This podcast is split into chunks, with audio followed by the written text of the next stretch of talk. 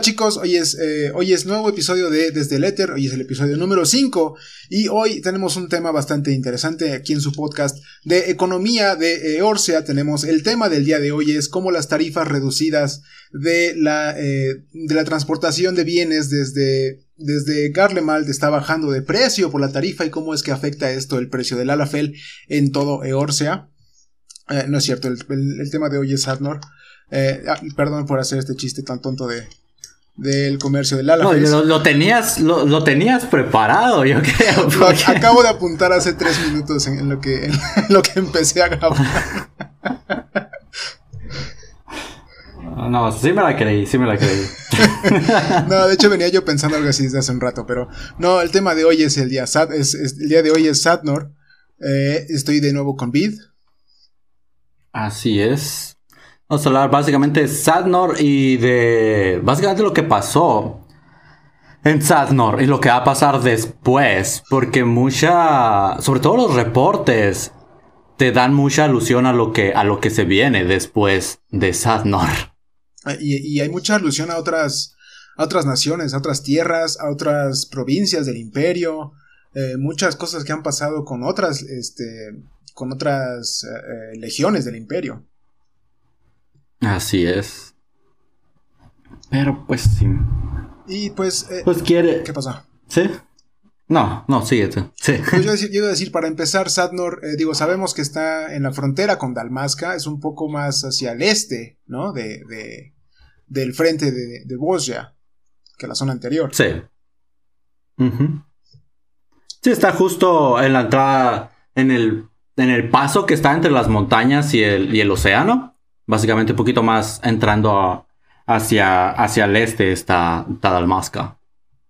Ahora no sabemos qué otras naciones hay cerca, porque o sea, sabemos los nombres, pero no sabemos en dónde están estas otras naciones, ¿no? Sí, la ubicación no, de los de los varios poblados que nos han dicho, no, no sabemos nada exactamente dónde están. Y, de hecho no sabemos si, si en esas otras naciones que, que pueden o no están estar cerca, ¿Hay alguna otra legión? El, imperio sigue fuerte por ahí? La verdad es que no, no sabemos.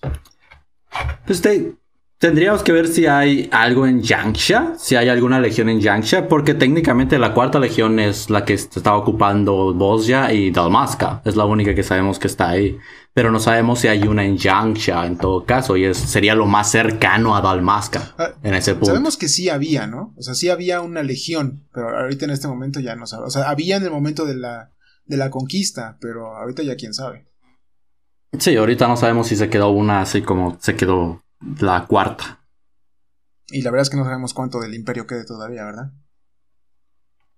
No, podemos irlo, podemos ir por eliminación, podemos ver qué legiones quedan, pero ya no son muchas. Y del imperio en sí, básicamente no sabemos nada fuera de Werlit y, y Fosia. Así que. Y bueno, sabemos que, que la, que sea, la, la, cantidad que sea de gente que había en Garlemald están pues esclavizados ahorita, ¿no? Esto puede ser incluso dos legiones enteras, no sé. Sí, probablemente. Probablemente lo que sabemos de que la tercera, la tercera o la segunda, no me acuerdo, era el tío de Senos. Si era la segunda o la tercera. Sabemos que esa está vilmente tocada. Es lo que sabemos hasta ahorita. No sabemos de las demás. porque él, quería, pues, el trono, básicamente, ¿no? Quería entrar a Garlemald, tomar el trono, y pues fue ahí cuando lo. Cuando los capturaron. Sí, recibió apoyo. Sí, recibió apoyo de. de Fandi. De la casa Brutus. Y ahora. No nos han dicho completamente en serio, pero sí podemos aludir a que fueron, fueron la, esa, la legión del tío de Sinos técnicamente fue los primeros tocados por lo que sea que te hace a venerar a Garlemald.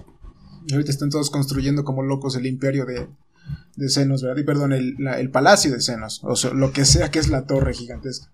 La torre gigante, esa sí. ¿Se podrá decir entonces que es una torre contraria a la torre de cristal? pues. Técnico. Pues no sabemos. Cuando sí nos menciona. A la, bueno, no, sí nos. Cuando Fandy menciona la Heaven Gate.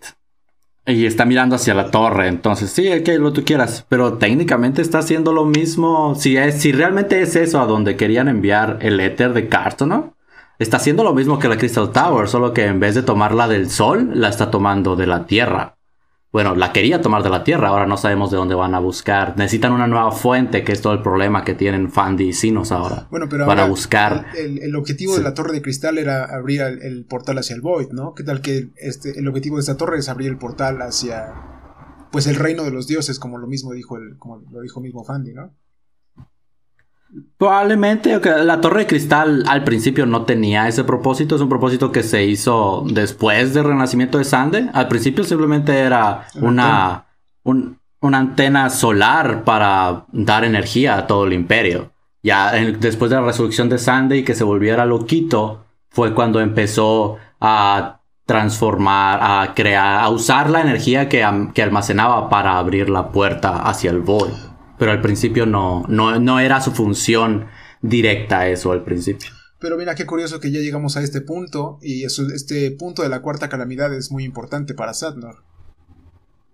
Sí, porque en Sadnor básicamente todo... El, el, el, terremoto de la cuarta calamidad golpeó y pegó muy fuerte eh, en Bosia, que lo, detuvo técnicamente la, la reina Gunhildir, pero no necesariamente sabemos que salvó la ciudad de Bosnia en su parte, salvó a los habitantes, no sabemos qué pasó con la ciudad. Pero todo el territorio alrededor de Bosnia sí fue golpeado por el terremoto.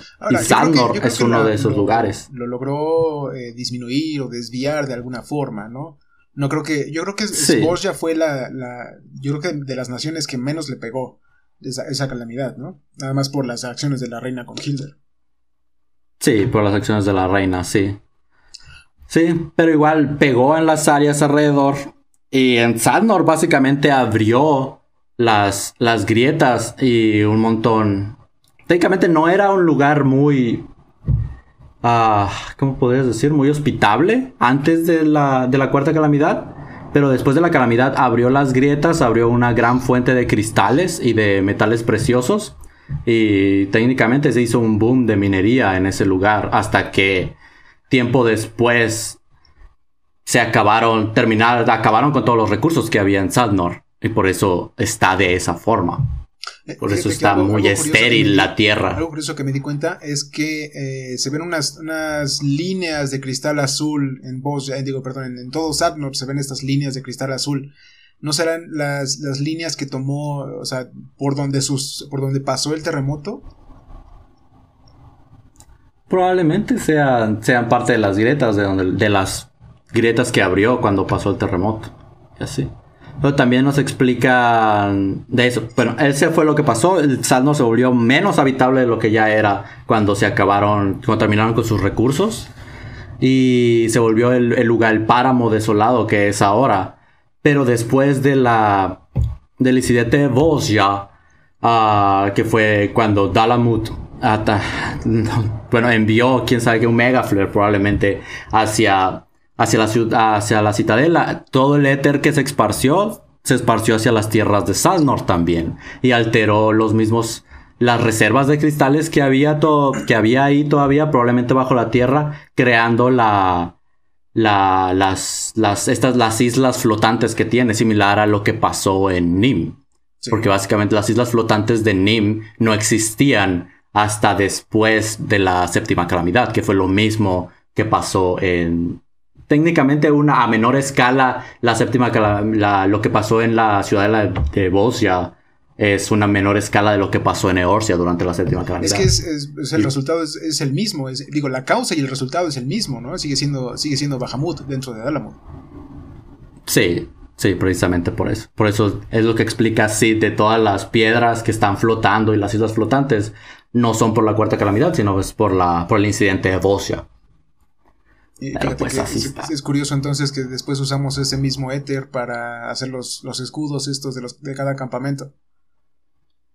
Sí, básicamente usa los cristales que, emergieron gracias al incidente de Bosnia para hacer lo mismo que, que hizo en, en Sirius Wall, en Doma, para protegerse para el Devorn. Básicamente sí toma, está tomando la energía, la, la tecnología de los Salagans y la está adaptando a, lo que se le venga en gana. Eso lo viene haciendo desde que estaba con Garlemald. de hecho, todos lo hacen, todos. Lo único, es, lo, único que hacen es copiar a los, a los Halagan. Sí, no se inventan nada bueno. Bueno, creo que las. No, las airships también. Sí. No, todos ¿Sí? Halagan. o sea, incluso desde, desde llegar a decir la misma espada de la reina era Alagan. O sea, todo, todo, todo surge de los Alagan. De nuevo, volvemos a ver el, círculo de Alagan y Asia. Sí.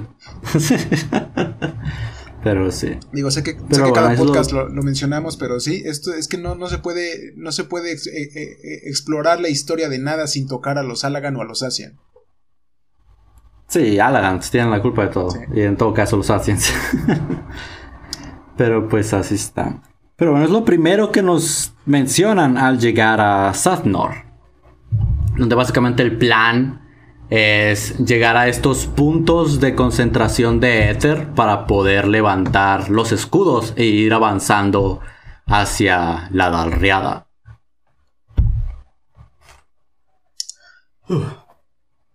Pero pues así está. Este... Ahora, antes de, de, ir directo a la, a la, historia, ¿qué piensas de Sadnor en comparación a Bosja en cuanto a, a los skirmishes, al contenido que hay ahí? con los skirmishes, a las a los critical engagement. siento yo que es, eh, es, mucho más rápido, es mucho más rápido subir eh, eh, de rango, sobre todo. Pero siento yo que además es mucho más rango sacar la riada, mucho más rápido sacar la riada, o sea, forzarla a que salga, y mucho más rápido avanzar las relics. No sé si esto fue. No, no sé si esto es a propósito o, porque yo las veces que, que, que, he estado ahí, había una cantidad tan grande de gente que todo avanzaba rapidísimo. Y en Bosja, o bueno, a lo mejor, sí es cierto, a lo mejor yo cuando entré a Bosja, eh, ya entré tarde, entonces ya no había tanta gente. Eh, pero ahora que he entrado. No entraste es, a Bosja. Sí, no, no, sí. Ahorita, ahorita, ahora que he entrado, que entré desde el principio, eh, fue rapidísimo. Ya tengo creo que como seis relics listas. No, pues sí. sí. Sí, se sintió más rápido, más por la cantidad de metal que te dan los, la, los skirmishes y los critical engagement. Es 10 veces más de lo que te daban en Bosnia, técnicamente. De hecho, como puedes entrar a Sadnor a partir del rango 10, y de ran los rangos de 10 a 15 son todavía uh, parte de Bosnia y no de Sadnor. Si tú pa pasas a Sadnor a rango 10, tú llegas a rango 15 en 2 o 3 Critical Engagement. Y ya eres rango 15. Y ya es cuando empieza el mismo cantidad de farmeo, podrías decir que en boss ya, pero sí es, es vilmente mucho más rápido. La, las skirmishes eh, spawnean mucho más rápido que en boss ya también. Además, eh, siento que las puedes forzar más rápido. ¿no? Porque en vos ya sí, sí estabas haciendo, estabas farmeando, estabas, estabas matando cosas y de repente lograbas hacer una fate, ¿no? Lograbas que, que una fate. Y luego hacías una, unas dos o tres y entonces ya salía el critical engagement. Pero aquí, aquí siento que salen, sobre todo, sobre todo en la tercera área donde está esta... El, el, la critical engagement del, ¿cómo se llama? Lovro, ¿no? De, el, este Red Mage que está ahí arriba. Y, y el de... Sí. Y el de Clarice con su, con su elefante gigantesco, no me acuerdo que es un toro, no me acuerdo qué es. Esa, esa, sí. a mí me tocó como dos noches seguidas que salían una tras otra, una tras otra y acababan en 30 segundos. Sí, esa es otra también, de que las skirmishes, técnicamente, a diferencia de vos, ya, y este puede ser un punto a favor o un punto negativo dependiendo de cómo lo veas. Porque en vos ya, tú estás en la, en la primera área y ya que tienes desbloqueado todo el mapa, pero es muy fácil llegar a, a una skirmish que spawneó a la tercera área. En Sadnor no. En Sadnor tú tienes que quedarte en el área 1, el área 2 y farmear ahí. No, si intentas llegar del área 1 a una skirmish que spawneó al área 3, a pesar de que tengas todos los Eaterites, es muy probable que cuando llegues no consigas, si llegas antes de que se acabe, no consigas todo el crédito ah, para tener la máxima recompensa. Aún si tienes todos los Eaterites y tienes el, el mapa para, para, para la, la velocidad de la montura, aún si llegas o sea, llegas a que esté en 75%, nada más, o sea, no llegas, es, es, o estamos muy fuertes o están muy débiles, no sé, no sé qué es lo que pasa. No, es que estamos, la, la, lo roto que te puedes poner en Satnor sí. es estúpidamente eh, grande, los hay una combinación de los actions y más con los buffos que luego consigues, donde tú puedes solear la mayoría de las cosas ahí. Entonces, sí, es, es una, es como esas dos cosas de que yo siento que lo que hicieron, no siento que sean más débiles que en Bosnia, pero siento que lo hicieron de forma que a futuro un grupo de ocho pueda hacer todo el contenido ahí, a pesar de que sean los únicos en la instancia. si hacen Entonces, lo mismo que hicieron en Eureka, porque ahorita Eureka lo puedes pasar tú solo, básicamente. ¿no? Sí. Si hacen lo mismo, ahora que acabe o que, empiece Endwalker, si hacen lo mismo con, con Bosnia, eh, o sea, eso se va a hacer en. Puedes hacer una, una instancia tú solo. Sí, técnicamente, porque no, de hecho no creo que hagan lo mismo que en Eureka porque ya lo hicieron. Es lo que estaba. El punto es de que básicamente ya pusieron todas esas como podrías, beneficios a un grupo pequeño desde el inicio.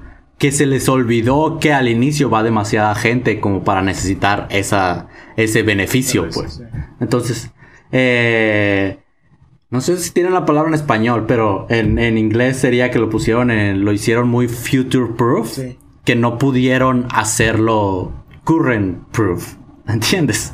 Entonces, yo creo que fue parte de eso. Así que no creo que hagan lo mismo que hicieron en Eureka porque técnicamente ya lo hicieron. De hecho, yo tengo un video que estaba grabando intentando hacer el, el duelo de Lion, donde la instancia se cerró la instancia se cerró y yo era el único en esa instancia, pero estaba intentando spawnear el duelo de Lion. Entonces dije, este es el momento perfecto para ver si realmente se puede hacer toda una chain de fates solo. Entonces me quedaban 50 minutos todavía en la instancia y realmente ya nadie entró en la instancia. La instancia estaba cerrada, era mi propia instancia. Y, hice, spawneé las, la chain fate que hace para el duelo de Lion. Sí. Y vilmente la solié toda. Yo solo ahí. Que hice las dos fates que se usan para invocar el critical engagement de Playing with Fire, creo que se llama que es cuando peleas contra las diferentes formas de Davok, los cinco Davoks al mismo tiempo, y luego peleas contra el primer boss de Dalriada, técnicamente, y después invocas a Lion. Vilmente, lo malo es que no pude invocar a Lion, ¿no? Porque me pegó, me pegaron en la Critical Engagement, me pusieron vulnerable y no pude invocar a Lion. Pero las, fe, las skirmishes, las dos skirmishes y el Critical Engagement lo pude hacer solo. Y tengo video de prueba, pues. Entonces, ahorita ya, si tú entras, tú solo, si un grupo de 8 entra y se cierra la instancia y es una instancia para ese grupo de 8, vilmente pueden hacer todo, incluyendo al real. ¿Cuántos bufos tienes ahorita entonces? Ahorita tengo los de DPS, los de ataque, ya tengo el 10 y tengo 5 de defensa. Son los que tengo ahorita. Porque de hecho me di, me di un descanso de, de Sadnor Ahorita probablemente lo mencione, pero sí. Pasó algo muy triste. Yo estoy ahorita en 4, 7, 3, creo. 4 defensa, 7 DPS y 3 de, 3 de, 3 de healing. Este, pero fíjate que ahorita que cuando, cuando saqué todo eso, volvimos, volví a entrar a Delubrum y Delubrum se hacía en 20 minutos. Sí, Delubrum es muy fácil ahorita, meramente. Si la gente usara esencia sería mucho más rápido. Pero la gente no, usa esencia en el Delubron por alguna razón. Pero ahora con los bufos, por lo menos ya bajó de 40 minutos a 20. Más que nada por los bufos de la gente. Porque hay gente que aún no usa esencias en Delubrum. Y tú estás grifiando. Si no usas esencias en Delubrum, en, en Castrum Lacus o en Dalriada, estás grifiando vilmente. Pero pues, ahí la gente, ¿no? ¿Pero qué, qué te pasó? Pero sí. ¿Qué, qué fue lo triste? Okay. Que Primero, ¿tú te has, tenido, has tenido experiencia con los uno contra uno, con los duelos? He hecho uno nada más, he intentado uno. Y los quiero hacer, pero tengo que investigar y tengo que ver y luego prepararme para, para sacarlo. Eh, entonces, la verdad, no, no, no he hecho. He entrado nada más a uno y me mataron inmediatamente.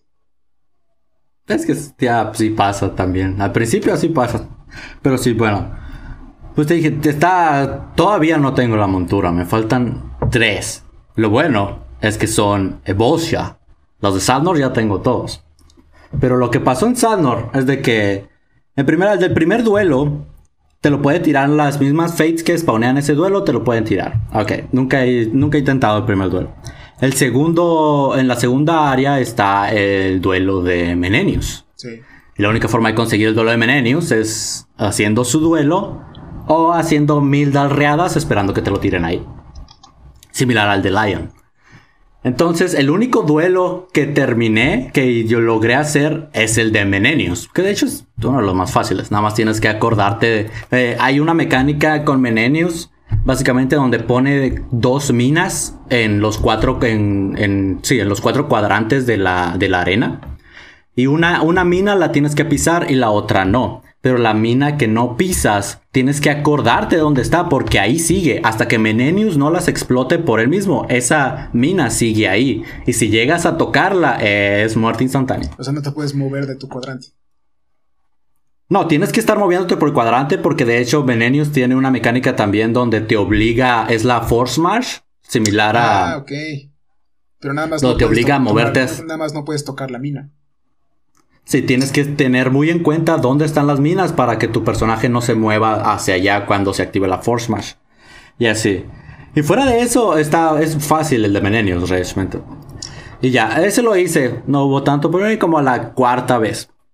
Después, lo triste, cuando estaba sacando, me faltaba nada más la de Lion. Ah, lo triste de eso es de que no sé si sepas que hay una cheese strat para todos los duelos lo, ahora. Lo, he, escuchado, lo vi en el chat de, de, SAT, no esa vez, pero no, no investigué qué era. Entonces, como Final Fantasy XIV acumula todos los bufos. Todos, todos son ah, acumulables sobre uno sobre otro siempre y cuando sean diferentes. Y como la mayoría de los bufos son por porcentaje, hay una forma de hacer que una Flare Star tenga una potencia de casi 30 mil. ok. Entonces, y la Flare Star en sí tiene un DOT de 350. Ahora, 350 multiplicas para una potencia de 30 mil, ¿no? Y ya, entonces, hay una chistras donde básicamente te metes todo. Te metes Excellence, te metes Manafon, te metes Battle Banner, más los mistas esencias que hacen que que todavía, que Shine Spell, no sé si es, es uno de los más, las combinaciones más rotas que hay ahorita el Change Spell con los, con los casters. Entonces que aumenta aún la potencia. El punto es que te juntas como 300%, no, cerca de 500% más de, de, de potencia a todos tus ataques. Y eso todavía se sube si tienes los 10 bufos de ataque de, los, de, la, de los emblazones que te dan. Entonces, hay una forma de hacer que todo eso entre en un Flare Star y técnicamente el duelo se acaba en menos de un minuto. Dependiendo de si sabes alinear todos los bufos, ¿no?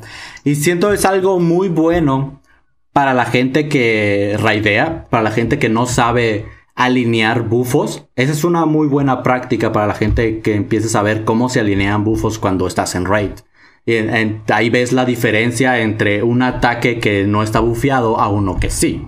Es una diferencia estúpidamente estúpida, ¿no? Dentro del Sandor. Pero les ayuda a la gente que no sabe cómo funciona la alineación de bufos en una raid. Es perfecto, está bien. Lo malo de eso es de que como ahora hay una cheese strat, nadie intenta los duelos como deben de ser.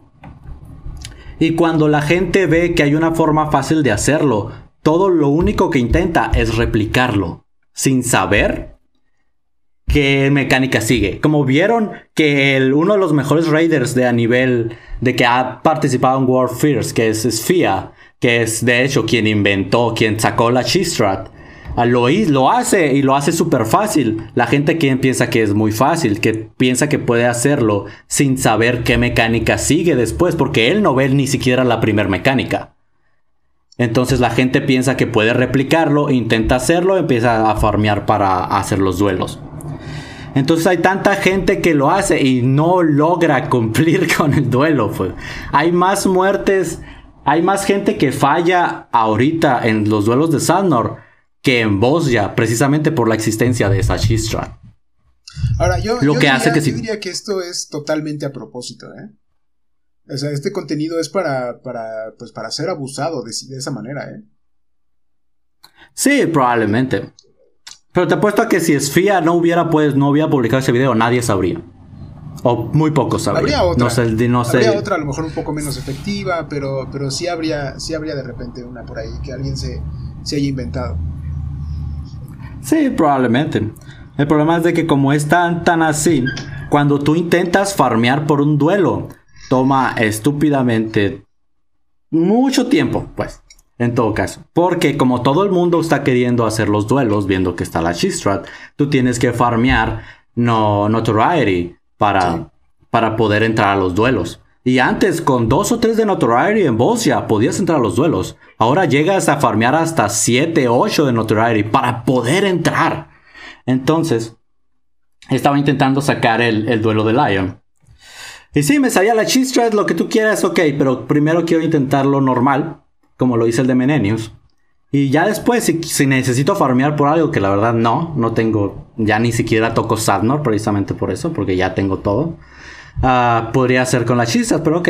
Entonces, queriendo hacer el de Lion, pasé toda la semana después del podcast anterior, de hecho, pasé toda la semana en Sadnor, farmeando y farmeando y lo que tú quieras. Y básicamente cómo funcionaba era esto. Un día me dedicaba a farmear Notoriety y haciendo, que saliera el. spawneando el duelo de Lion. Y no podía entrar hasta el siguiente día cuando ya tenía Notoriety 6, 7. Y eso fue toda la semana. Entonces, era un día de farmear Notoriety y al siguiente día intentarlo y morir. Y otra vez, otro día de farmear Notoriety así. Entonces, está muy, está muy difícil está practicar precisamente por eso. porque mejor métete a riada mil veces. Para, si, ah, quieres sacar las notas. la, forma fácil, si quieres la forma fácil, sí es esa, pero yo no aguanto tanto. Es igual como te dije, de que apenas si aguanté 30 de Lubrums. Entonces, cuando es garantizado el dropeo. Pero, es que digo, pero si eh, así sacas también tu relic mientras, digo, pones pones un podcast, pones un, video de YouTube y ya nada más sale de la red solito. la única red, las, las únicas dos redes que hice otra vez fueron la de la de la de Red Mesh y la de Scholar. Y ya. Son todas las únicas que pienso hacer, no pienso hacer más. La, de Scholar, fíjate que no me gusta. Es una de las, de las que no me gustaron. Está medio rara, la mayoría de la gente no le gustó, ¿no? Pero no sé, eh, X. Las hice por hacerlas porque podía hacerlas. Ah. Las otras, si quisiera hacer las otras, tendría que hacer los pasos anteriores y no tengo ganas de hacer eso. la primera que saqué eh. fue Gunbreaker y es, esa me pareció excelente. creo que es la, mejor de todas. Y todas las demás, eh, bueno, la del Paladín también me encantó mucho, pero, pero nada más. pero pues bueno. Entonces lo triste, aquí viene lo triste. De que, ok, ya, he practicado toda la semana. Era sábado. Uh, sábado o domingo, no me acuerdo. Practicado toda la semana. Con, intentando hacer, he llegado a 20%, he llegado a 10% con Lion. Ok, ok. Estoy listo, ok. Farmé un día, viernes, farmé 7 Notoriety para entrar al sábado. Entré el sábado. Se me eligieron para el duelo. Entré al duelo. Y todo iba muy bien pero perdí. Pero ¿sabes a cuánto porcentaje dejé a Lion antes de morir por, por estupidez? Porque fue mi estupidez. Por no querer gastarme otro Excellence. Porque farmear, farmear por Excellence es un asco. Porque tienes que hacer dalreada a fuerzas. O comprarlo a 50 mil la pieza en, eh, en el mercado. Y todavía con chance de que no te tiren ningún Excellence a pesar de que gastaste. O sea, no me digas que lo dejaste así como que en 1% o menos. Y, es, en punto cero uno por ciento. Y, es, la, es la, la, sensación esta de que a lo mejor, si, no solamente si no hubiera perdido, eh, no, digo, solamente, no solamente no, no acabe el, duelo, a lo mejor en esta hubiera sido donde caen las notas, ¿no? No, es garantizado. ¿Así es la nota es garantizada. Con los duelos, ah, con los duelos es garantizado. Es 100% las notas y 100 cofres, ¿no? pues. Y un kilo de melo. Pues F. Y un kilo de melo. Sí, pues entonces Lion se quedó a .01%. Y mi moral bajó estúpidamente, ¿no? Y no puedo culpar a nadie más que a mí por no querer usar otro Excellence, pues porque lo tenía a .05% y dije, no va a pasar nada. Pero me sacó uno de los patrones de su mecánica, que es una mecánica de Ultimate, de hecho. es realmente la mecánica de Titan de Ultimate, de Ugu, está ahí en el duelo de Lion. Y tiene un uno de los patrones es bien fácil y tiene otro de los patrones que es estúpidamente complicado. Me sacó con ese, nunca lo había hecho. Y por no querer usar otro Excellence, porque tenía otro Excellence a la mano, que básicamente te hace invulnerable por 10 segundos y luego te da Rampart. Ah, no lo quise usar porque dije, no, no lo voy a necesitar. No lo usé, me tocó, no había muerto y tenía el Re-Racer y el Re-Racer no proqueó. Entonces, ahí me quedé como que. Ah. Déjame te digo. Y se acabó mi moral. Mi moral terminó ahí. Déjame te digo que las notas de Ahí se acabó mi moral. Las notas de León me salieron como en mi quinta de alriada, ¿eh? Ah, sí, ya sé, mucha gente tiene suerte. Y ya. Entonces ya bajó el moral y la, toda la siguiente semana no, no entré a la alriada. Ah, no entré, a, no entré a Sandor, para nada. No quise entrar. Y ya dije. Y ya la semana pasada Dije, ok, ok, ya, ya, ya pasé una semana sin que tocara eso. Tengo que volver a farmear Excellence, tengo que volver a farmear Dalreada para eso. Hice dos Dalreadas y me tiraron con las notas del aire. ¿Ves? Es que no hay. Entonces, todo es más fácil. Es más fácil, sí, pero me hubiera encantado conseguirlas con el duelo, pues. Y ya. Y hasta la fecha no, no he podido hacer ese duelo. Es una lástima entonces que ya lo dijiste aquí puedes, haber dicho, claro, lo conseguí con el duelo. Sin, sin, la cheese, sin la cheese strat y ya. No, no, la cheese strat. La cheese, la strat siempre es muy buena para que la gente aprenda cómo funciona el estaqueo de bufos para cuando si piensan raidear. Es una forma muy fácil de que vean la diferencia entre un ataque bufeado y uno no.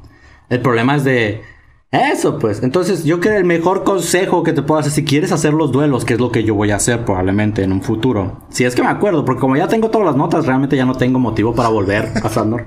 Pero si tú quieres hacer los duelos, es de que te esperes probablemente a 6.0 y que ya la gente no esté en Sandor, que muy poca gente esté en Sandor y así no tengas que farmear tanto notoriety para poder ser elegido para los duelos. Cuando la gente ya se canse de ese y quieras hacer los duelos, tú puedes volver e intentar. Tienes que farmear por, fragmentos, pero. Yo estoy hablando de si quieres hacer los duelos en sí, Como, como deben de serse, ¿no? O si quieres sacarlos con la chistra también, si quieres practicar la chistra.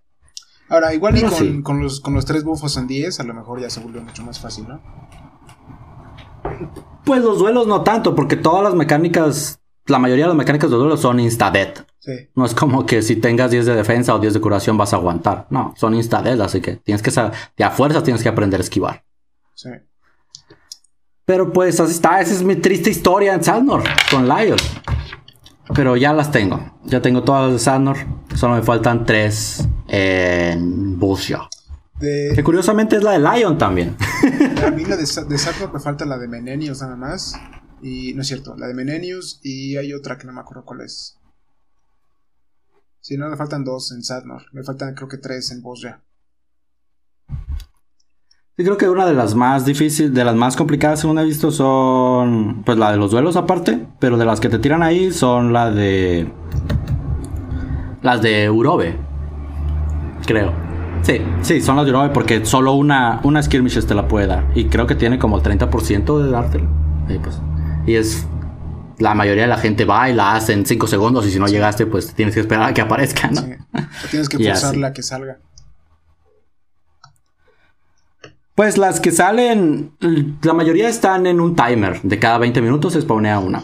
Y se ponen en cola cada vez. Las únicas que puedes forcear, forzar a spawnear son las que son las Fate Chains, que es para duelos. Que tienen un mob en específico que puedes estar matando para que spawnearla, pero solo spawnea una hora después de que terminó el duelo. Es cuando puedes. Si tienes que estar siguiendo el timer, ¿no? De eso.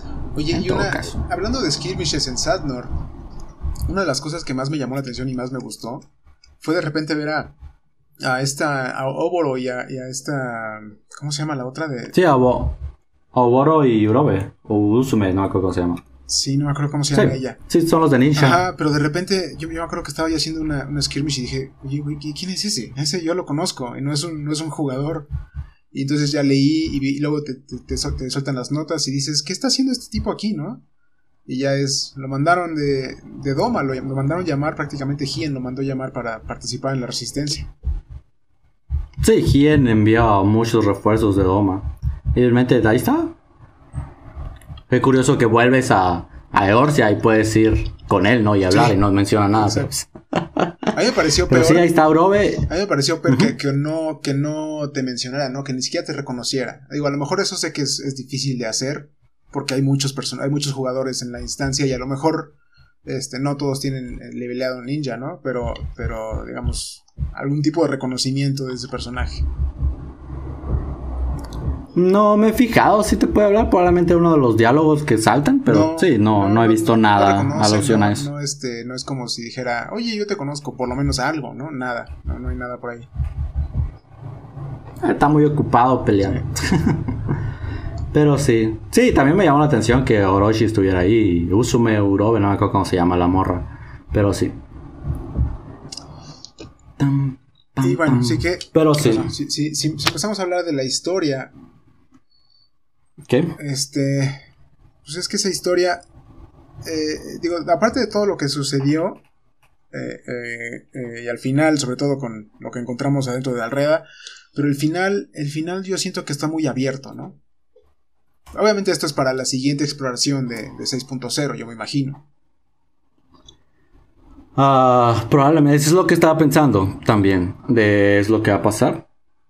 Pero no lo dejan, si lees las notas, no lo dejaron tan abierto.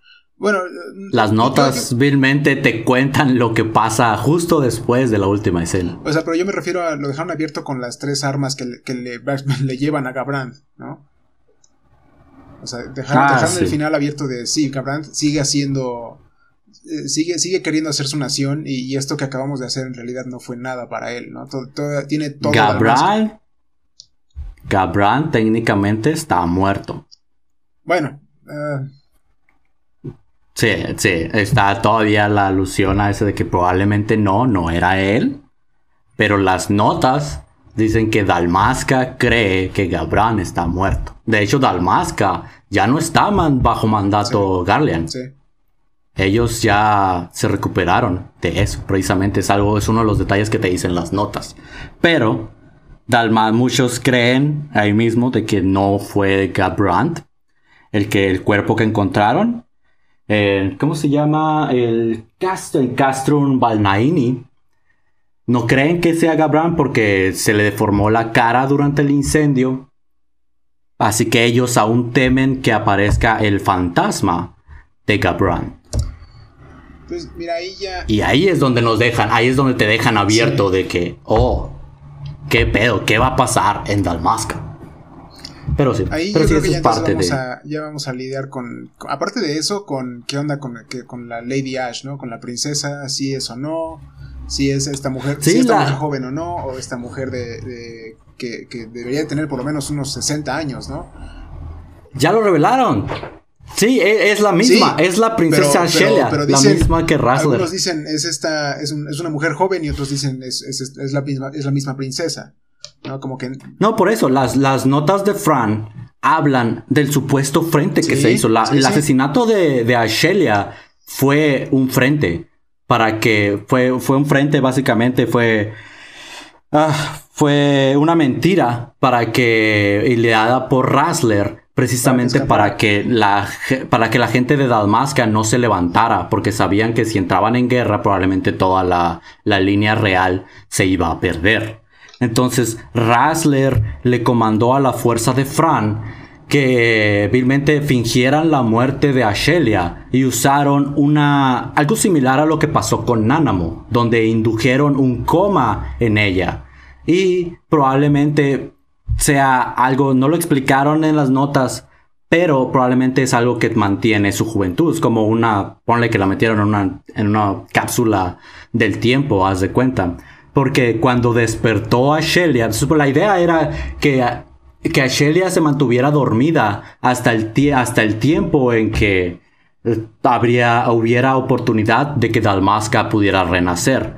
Y ese tiempo es ahora con la resistencia. Entonces, Fran y Lentestir, que es el grupo de Fran, eh, despertaron a Shelia, pero a Shelia durante su durante su coma, entre comillas, perdió muchas de sus recuerdos, muchas de sus memorias, pero aún sabe quién es. Ella sabe quién es y sabe qué propósito tiene.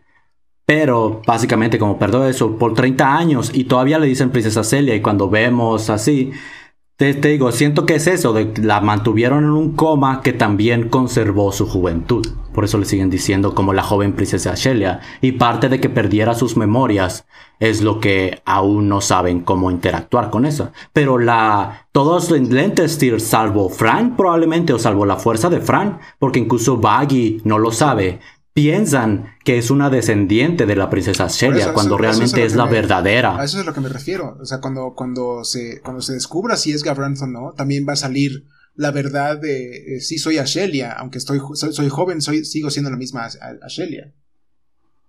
Sí, de hecho también hay es algo que carcome a Fran también, porque como... lo dice, dice que algún día tiene, va a tener que pedirle perdón a Wagi, ¿no? Sí, porque básicamente fue su culpa todo lo que pasó con Gaban, con Bagamlan.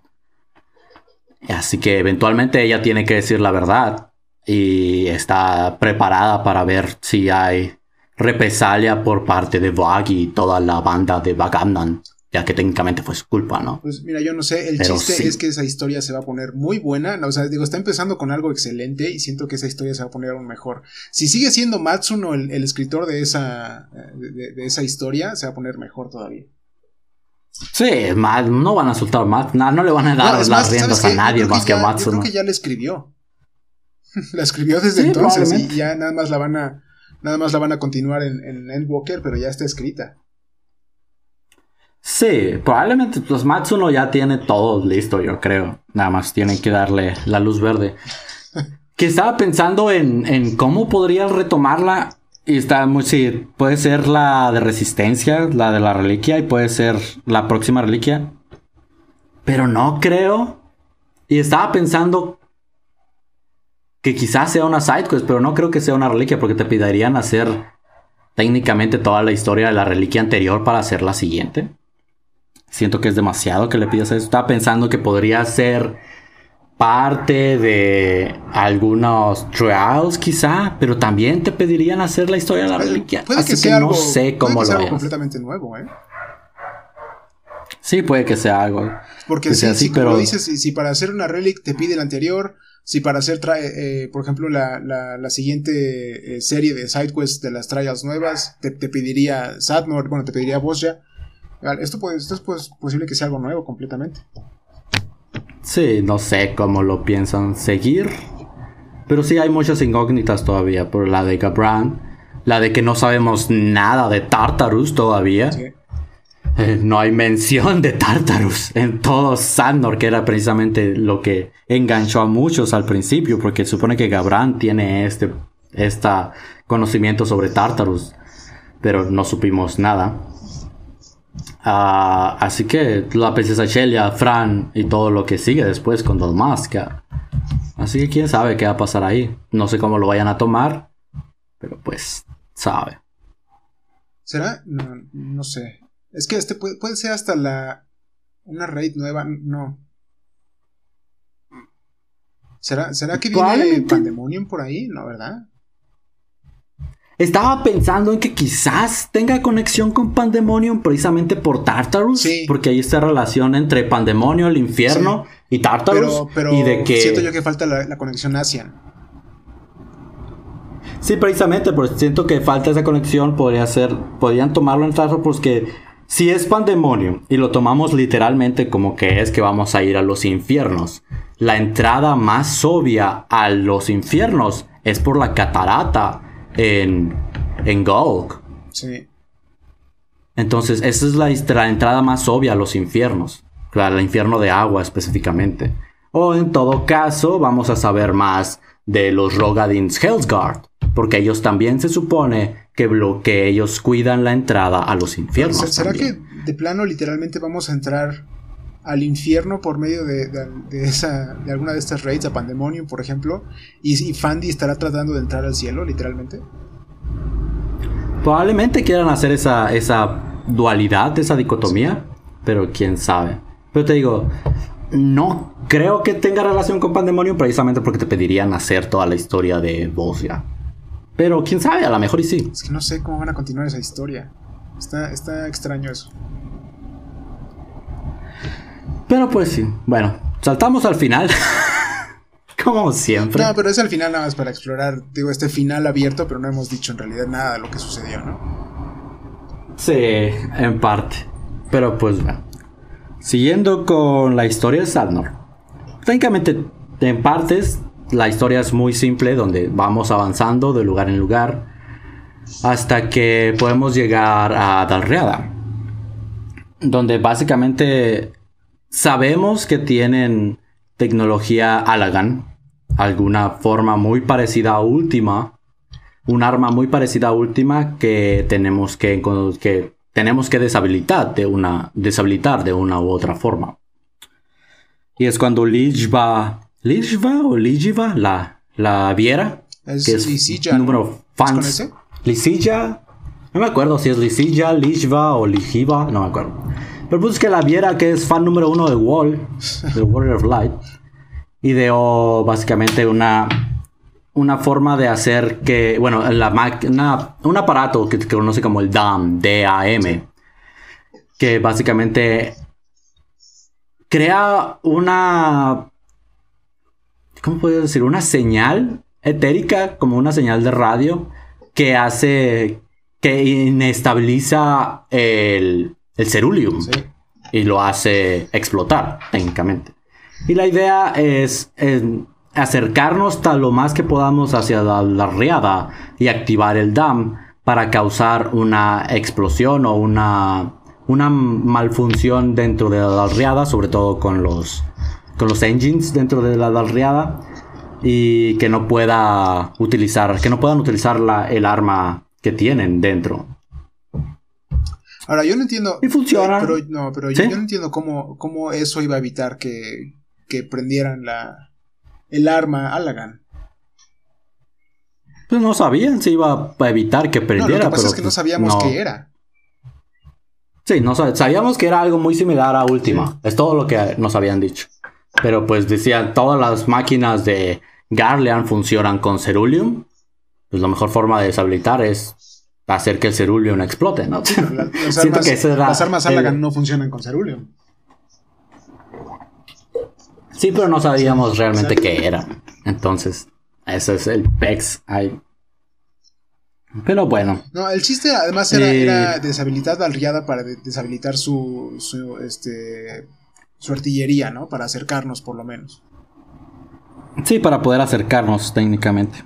Porque al final, ahí, en, de hecho, en la, en la cutscene que aparece precisamente justo después de eso, es de que ya tenían activo la, a la máquina, ya podían controlar, entre comillas, a el arma, porque es lo que hacen, es el disparo Sí. que hacen que destruye las, las islas. Ese es un ataque de, del arma.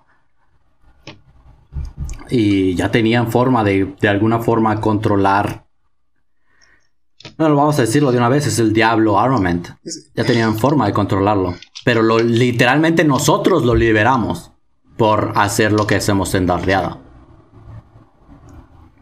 Digo, en, en- Pero en pues la, en la así. pelea entre Leon y, y Menenius, ¿no? Están, están básicamente eh, evitando o, prácticamente a- a- a- a- alentando o ¿cómo se dirá esto? Deteniéndonos, ¿no? Este, para, para que el arma pudiera estar funcional.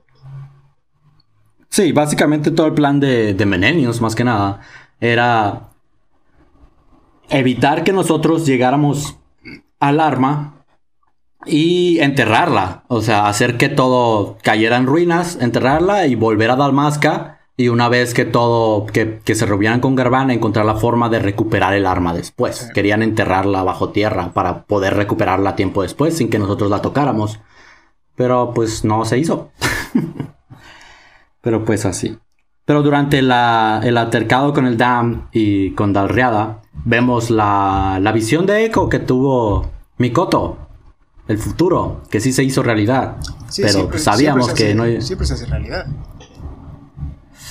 Pero sabíamos que no iban a matar a Mikoto porque son unos cobardes. No, sobre todo, sobre todo además eh, sabíamos con lo que pasó antes, ¿no? Que era. De repente empiezan a meter esta mención de, de que a lo mejor Mikoto y Sid eran pareja y tenían algo que ver ahí. Eso de repente me agarró de la, de, de- de- de la nada, así como que. ¿Cómo? Sé que hay una admiración entre de parte de los dos, pero no, no lo vi una cosa romántica, ¿no? Sí, pero pues que igual no lleva a nada. No, no va a llevar a nada. No nos no lleva a nada al final. Así que se lo, o se lo están guardando o se les fue el rollo y se les olvidó. pero quién sabe. Pero sí, Mikoto cae de la airship y es salvada por no otra que Fran. En la montura que aún no tengo. En la montura que no tiene. Eh, bueno, no tenía nombre. Hasta antes de que saliera aquí no tenía nombre, ¿no? Era la, la, la, moto que estaba con Valtier y luego no se volvió a mencionar en ese juego. Sí. Sí, tiene un nombre. Ak. Ak. Algo así. Creo que significa algo en, en Dalmasca. Pero sí. ¿Sabes, ¿Sabes qué? Yo cuando, cuando vi la montura y luego vi a Fran y luego dije, ok, a lo mejor, bueno, y vi el final de, de Sadnor, dije, vamos a ir a, Dalmasca, ¿no? Para, para, el siguiente asunto que, que, tome, que tome esta historia, vamos a ir a Dalmasca. Y a lo mejor al fin vamos a ver a Valtier. Probablemente la versión de Valtier de Final Fantasy XIV, sí. Lo, curioso es que ya tenemos la ropa de Valtier, ¿no? Nos salió en las, en las raids de, de Stormblood, nos salió la ropa de Valtier. Ah, tenemos la, ropa de todos los del 12 ya, yo creo. tenemos la ropa de... ¿De quién? bueno, la, de Ash no. Esa, esa, no la tenemos porque va a salir, obviamente, entonces no. No, pero la, la princesa Shelia probablemente las tenga. Bueno, tenemos la ropa de Fran, bueno, por lo menos yo. yo sí la tengo. Sí, pero si eres Viera, tienes la ropa de Fran. Tenemos la, la, la de Valtier en, en, en Rabanastra. no, tenemos la, de, la Penelo. La de Van, creo que también. De Van la tenemos también. La de Van, la de la amiga de Van, que siempre se me olvida el nombre. Este, Penelo, la de, la de Larsa, la de salir también. La de Larsa también. Ah, tenemos las tenemos múltiples armaduras de jueces. Eh, se parecen.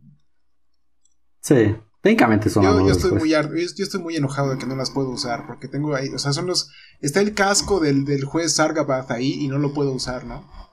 Me, molesta mucho, pero bueno. De verdad que los jueces, los jueces en 12 eran una, eran una, daban miedo cuando empezaban las peleas con los, jueces, con los jueces en 12. Hijo, la primera vez que lo jugué me daba miedo pelear contra los, contra los jueces. Eh, pues sí. Pero pues así está.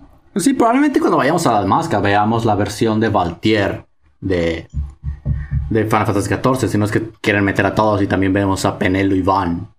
No, Van no creo, pero usualmente meten a los, a los personajes secundarios, como por ejemplo, creo que el único personaje principal en sí que hemos visto fuera del Warrior of Light es Galuf.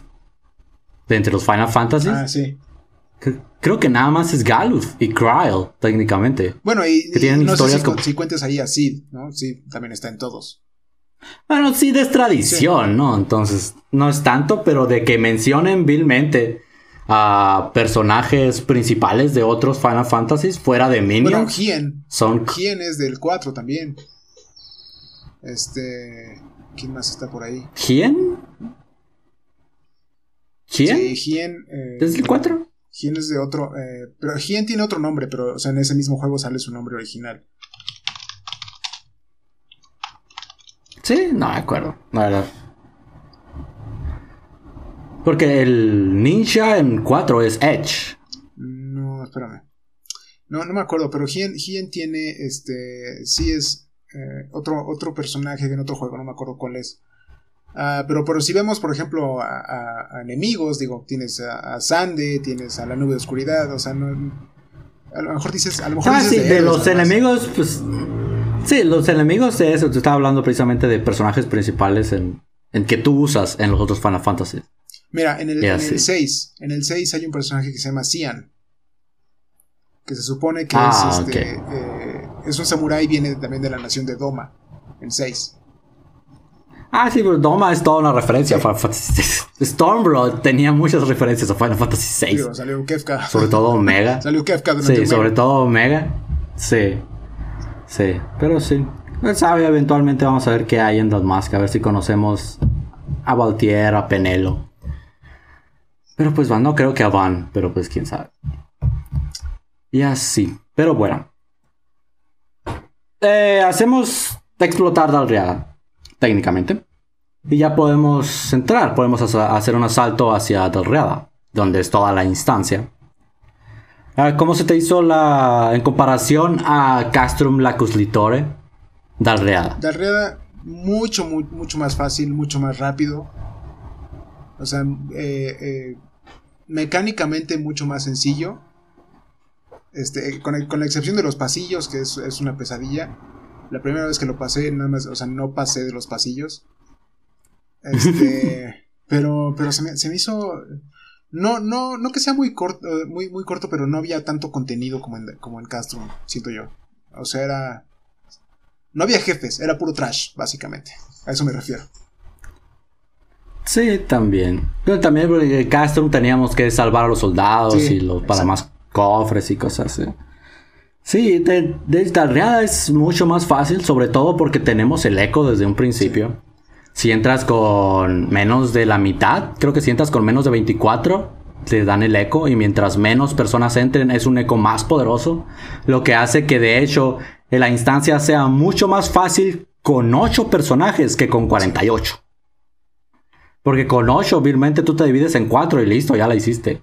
Estúpidamente fácil. Mira, yo, yo solamente de hecho, estoy, la estoy feliz de haber, de, haber, vuelto a ver a, a, a Sartabor arriba. y, y, de hecho en las notas hay otro, hay otro personaje que se llama Cuos Oranus, pero ya no me acuerdo quién es. Otro personaje con esos mismos apellidos que estoy. Estamos, ya se está haciendo esta familia de, de Cuos Oranus que nada más los mencionan. Ah, pero sí, no, de hecho. No dicen en realidad quiénes son. Sí, la de Cuos Oranus, de hecho, al final, la última, no me acuerdo de, de cuál es el nombre en sí. Pero al final dice de que es un nombre, es un apellido muy usado en Manateu, pero no tienen relación, no tienen relación alguna. Es un apellido común, técnicamente. Es lo que dicen las notas de él, de Uranos, del último que conocemos, ¿no? De la de Salnor. No, Dice, es un apellido muy... Mira, No, sí, probablemente, probablemente tengan un ancestro en común, pero vilmente las notas dicen es un apellido muy usado en Manateo y no tienen relación alguna. Probablemente sean primos quintos, primos sextos, probablemente. Mira, se llama. Ah, es lo que es. Gil Brisbert. Ah, no, es, cierto, este no es. ¿Dónde vi Cuo Soranos entonces? Aquí. Fabineo Cuo Soranos se llama. Sí, vete hasta el final. A lo último que dice la nota. Sí, con razón. Vete hasta el final, en la último párrafo es donde dice que es ah, un apellido muy común. Pero mira, es el único que dice eso. Las otras, las otras dos, las, las, guardaespaldas de senos, es, es, que estoy, estoy seguro de que son sus hijas. no sé por qué tengo esta idea de que son sus hijas. probablemente no nos han dicho que no, pero como ponen esa, ese último párrafo, se me hace que es algo de que mucha gente empezó a tirar con teorías, así como tú, y dijo Matsuno, ah, no. y puso esa como un bloqueo para decir, luego sale algo, ¿no? Pero qué curioso que sean de Landis, que, quieren apoyar a Gabrant a, hacer su, a reconstruir su nación, o bueno, a hacer su nación, no sé si estén reconstruyendo Landis. Sí, o sea, mucha gente, o sea, lo que tiene Gabrant es de que es carismático el amigo. Y técnicamente la idea que tenía de. que, que tiene él. Es una idea que tienen muchos, pero nadie la ha querido hacer. Y ven a Gabrand como. como el legítimo rey de. legítimo rey, legítimo líder de todos los guerreros técnicamente. Porque lo que hace Gabrand es básicamente darle un lugar a quien no lo tiene. Es lo que aprendemos con todas las múltiples facciones que apoyan a Gabrand. El, el, la razón en común que tienen es de que ellos ya no tenían un lugar de donde ser y Gabran se los dio. Les dio este motivo por el cual luchar, este, esta tierra prometida donde nadie sería discriminado y lo que tú quieras. Y por eso lo siguen. Digo, hasta hay una, hasta hay una, hay una skirmish con una Lalafel, ¿no? De hecho varias con una Lalafel en, en. Sí, Pagaga. Todo el mundo se volvió loca por, por, por Pagaga. Es que, oye, y de hecho, su historia, su historia es buena también cuando lo lees, la historia de Pagaga. Es, uno de los únicos Larafel que vemos que, que está de parte de los Garleans. Sí. Y de la, está muy bien. Y de hecho es, es Beastmaster. Y es de. domina a Griffons precisamente porque su padre adoptivo era de Alamigo. Mira, vamos a ver de dónde era. Por aquí, lo por aquí lo debo de tener. Sí, Pagaga era de una. No me acuerdo de dónde, pero creo que era de cerca de Bosnia, cerca de Dalmasca. Es que se, llama, pero... se llama Neim, Rahaba. Dalmasca. Sí. Sí, era Dalmasca de una ciudad. De una ciudad, pueblo, no sé qué. Que fue arrasado por los Guardians, creo. No me acuerdo. El punto es que ella fue la única sobreviviente y la adoptó un refugiado de al amigo que se había unido a la Cuarta Legión y hábilmente le enseñó a ser Beastmaster de grifos. Y al final, en su lecho de muerte, ese refugiado de al amigo le dio, la adoptó por fin formalmente como su hija para que llevara su su apellido y que su legado no muriera con él. Sí, pues no tiene, no tiene apellido de, de Lalafel, se llama Pagaga Kuo Sí, la familia de Washington era una familia de Beastmaster en el amigo que estaban en contra del régimen Garlean, pero eh, uno de sus hijos, el más rebelde, se unió precisamente para. Creo que para proteger a su familia, no me acuerdo exactamente por qué. Y se unió a la, a la Legión Imperial y fue uno de los primeros en enseñarle el conocimiento de Beastmaster a los Garleans. Y al final termina adoptando a Pagaga. Y Pagaga sigue viva. Sí. Está con Lion, de hecho.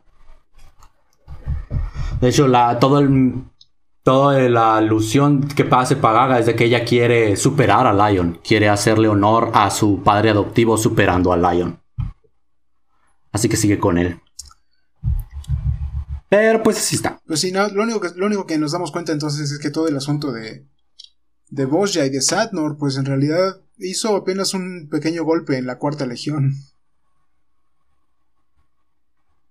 En Sadnor, en Bosnia sí, en Sarnor fue algo más fuerte, pero con lo que sabemos de Gabran, básicamente la cuarta legión técnicamente ya no existe. Bueno. Técnicamente. O sea, nosotros, nosotros como ah. jugadores sabemos que no existe, los, personajes saben que, saben que Gabran sigue vivo. no, es al revés. Los, los personajes los reportes de, de, Dalmasca, de ellos ya dicen, ya dieron por vencida la cuarta legión. Dalmasca ya recuperó. No, no, no digo, la, identidad de Gabrand. Ah, sí, por la identidad de Gabrand. O sea, nosotros podemos asumir que Gabrand sigue con vida. Pero la, los reportes de voz ya, de voz ya, los reportes de Dalmasca realmente dijeron de que ya se dio por muerto, se identificó el cuerpo de Gabrand pero aún está en la mente de, la, de los ciudadanos de Dalmasca, aún temen por el fantasma de Gabrant. Porque no muchos están convencidos de que haya muerto, pero el cuerpo está identificado como que era Gabrant. Pero, quién sabe, ¿eh? Digo, si, si, volvemos a la teoría de que, de que Ash eh, consumió algo que la, que la mantuvo joven, digo, Gabrant, eh, papá e hijo, pues eran prácticamente iguales. Sí. Aunque sabemos directamente de que era el papá de, del padre de, de, Noah es Bash. Por lo menos es, lo que nos dicen vilmente, sin, sin rodeos. Pero pues así, lo que sí es de que hace alusión de que a la enfermedad que mató a Bash es una misma que tiene Gabrant. Por eso está tan apurado, estaba, estaba tan apurado a crear esta nación, porque sabía que su tiempo estaba contado ya. Ya, es que pero, mira, Sandor me gustó, pero yo lo que quiero saber es lo que sigue. pues, pues hay que esperar porque no sabemos nada, no, sabemos cuándo. No esperar hasta noviembre, sino esperar hasta que salga eso que va a salir, ¿no? Sí, lo que sea con lo que tomen, retomen la historia. Hasta que febrero, marzo. Pero pues así está. Pero bueno, Perdimos la riada, ok pasamos. Peleamos contra Lion y Menenius en tandem. Donde vilmente Lion y Menenius, si, no si Menenius no estuviera en ese robot y Lion no estuviera en su bestia, él nos podría matar con las mismas técnicas que hacen en los duelos, pero por alguna razón no lo hace. no sé. ya son cosas de gameplay y lore.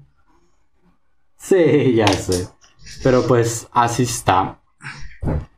Y vencemos a Venenius, vencemos a Lion.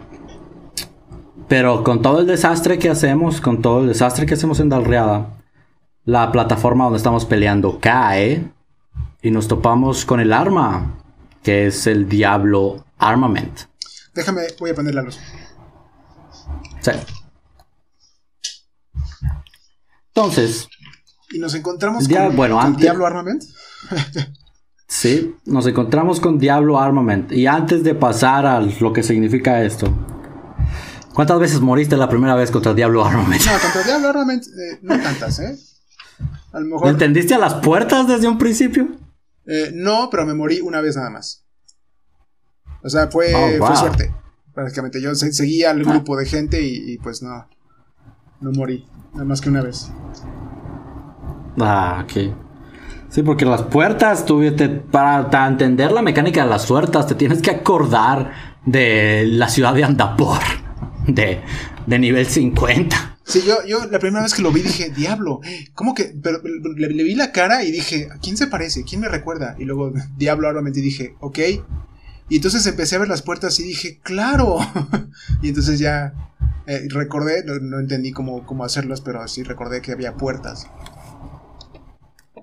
Sí, sí, básicamente sigue, sigue el caminito, ¿no? Técnicamente, porque invoca las puertas ah, y básicamente tienes que ver a quién le va a tirar primero y es a dónde va a ir y luego después y ya.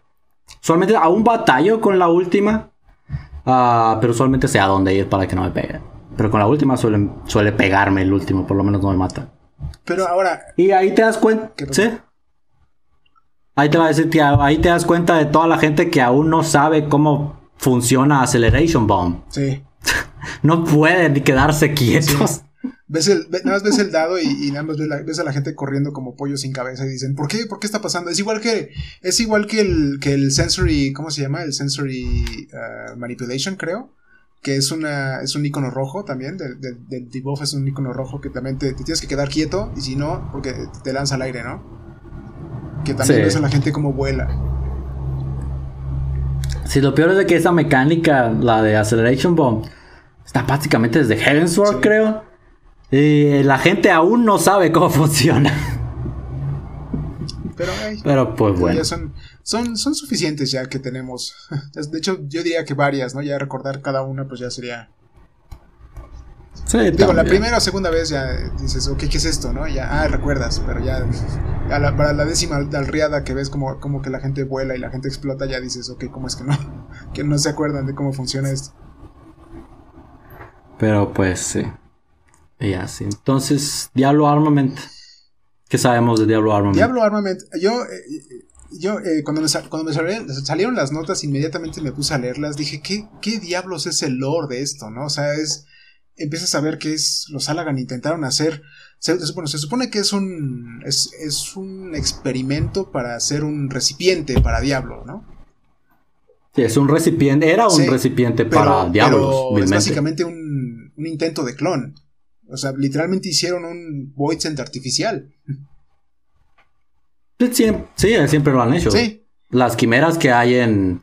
Eh, ¿Cómo se llama? En Heterochemistry Research Lab, en Asis Lab, vilmente tienen voids en sintéticos. Eh, o sea, sí, sí, pero. La nada, vilmente es uno. Diabolos, Diabolos es único, yo diría, ¿no? De entre los voids, yo diría que Diablos es, es único. Entonces, como que intentaron replicar a Diablos, pero pues lo lograron de alguna manera. Técnicamente no intentaban replicarlo, sino que querían crear un recipiente precisamente para, para el poder. El problema con los Voidsent es de que si tú quieres invocar a un Voidsent, necesitas darle un recipiente. Si no es tu cuerpo, tiene que ser el recipiente de algo más. Pero para, más, para poder que, para que un Voidsent pase en, en, su totalidad hacia el mundo, hacia Orcia, hacia, el, hacia Orcia, hacia Heidelin, uh, el, recipiente tiene que tener la misma o más fuerza que el Voidsen para poder mantenerlo. Y fuera de eso, los Salagan también tenían que encontrar la forma de controlarlos a una vez invocados. Y lo que hicieron es básicamente usaron los Neurolinks, similar a los de los dragones, para crear estos recipientes tan suficientemente fuertes para almacenar a Voidsens de alta jerarquía, como por ejemplo diablos, y poder controlarlos, algo que nunca pasó porque las notas también nos dicen de que no iban a poder invocar a diablos, no tenían la forma, no eran los Maki todavía. Ellos no tenían el conocimiento de los Maki y no sabían cómo invocarlos directamente hasta no abrir una puerta directa hacia el Void, que es lo que quería hacer Sande. Entonces, eh, la máquina técnicamente era el recipiente para diablos. Una vez que Sande abriera la puerta hacia el Void, por ahí iba a pasar diablos y iba a entrar en esa máquina para poder controlarlo. Es la primera vez que vemos que los Alagan estaban intentando pues crear algo así para pues controlar a los Voidsent. Eh, ¿qué, eh, qué, qué, les impediría entonces hacer uno más fuerte para intentar controlar a la nube de oscuridad? O sea, sí, de por sí estaban, estaban batallando para diablos. Ahora imagínate que. Sí, pero digo. O sea, vamos, a, vamos a avanzar hacia Dalmasca y nos vamos a encontrar algo abajo de Rabanastra y van a decir: Esta es la máquina que intentaron hacer para, para controlar a, este, la nube de oscuridad, ¿no? Y es 10 veces Sí, porque de hecho aún nos queda al final de la nota de Diablo Armament. Dicen: ¿Qué más podría esconderse debajo de las ruinas? Y así. Así que si de que hay más, si lo intentaron con Diablos, probablemente lo intentaron con muchos otros también. Entonces probablemente hay más máquinas similares al Diablo Armament. Por ahí, quién sabe dónde. Es que no puede ser, o sea, los, los Salagan intentaran, intentaran controlar a los dragones, a los Primals, a los Voidsent. Digo, ¿qué más? Eh, eh, ¿qué, más van a, van a intentar controlar? Fueron a la luna. Bueno, intentaron no intentaron controlar la luna, crearon su propia luna. Sí. sí, quién sabe qué pasó con Chin Salagans todavía. Todavía hay demasiado que no sabemos acerca de estos monos. Sí, cada vez van revelando más todavía. Y pues ahora sabemos que los Voidens también. Así que, pero pues así. Pero sí fue una. Un. ¿Cómo se dice? Un. Ah, se fue. ¿Qué? Se me fue la palabra, pero sí fue. fue una revelación, ¿no? De que los Alagan también. Sí, haz de cuenta, fue una. Sí, porque no sabíamos qué tanta interacción tenían los Alagans con los con los Voitens fuera de los Voitens sintéticos que intentaron hacer y el contrato de Sande. Y, aparte Todos sabemos que el contrato de Sande fue ya casi al final del imperio, ¿no? Sí, básicamente el plan del Diablo Armament era después de que se cumpliera el contrato de Sande. Era, era el, la siguiente fase de su plan, justo después del contrato. traición al contrato con, de Sande con, con la nube de oscuridad. Sí, probablemente como sabemos que Sande lo único que quería era destrucción, porque ya estaba medio loquito. Probablemente cuando varios científicos de Alagan, de Alag, se enteraron de lo que quería hacer Sandy, que aún tenían, leal a, a Sandy, probablemente ellos tenían la idea de que una vez que Sandy cumpliera el pacto, entonces luego tenían que encontrar la forma de controlarlos. Y fue cuando se pusieron a trabajar en esto, porque no sabemos si hay algo similar al Diablo Armament en Eorcia, pero está raro que estuviera en Bosnia, tan cerca de Bosnia allá. Porque de hecho las mismas notas dicen que probablemente su primera prueba, una vez que diablos, que metieran a diablos dentro del, dentro del recipiente, dentro del Diablo Armament, su primera prueba iba a ser un ataque contra Boscia. Ahora, ¿crees que, ¿crees que hubieran intentado usar a Omega contra la, nube de oscuridad? O sea, si, el contrato con Sandy se hubiera ido para. se hubiera echado a perder y hubieran dicho, este, esto ya se está, se está perdiendo el control, a lo mejor intentan usar a Omega para controlar a, a la nube de oscuridad. A la Cloud Darkness.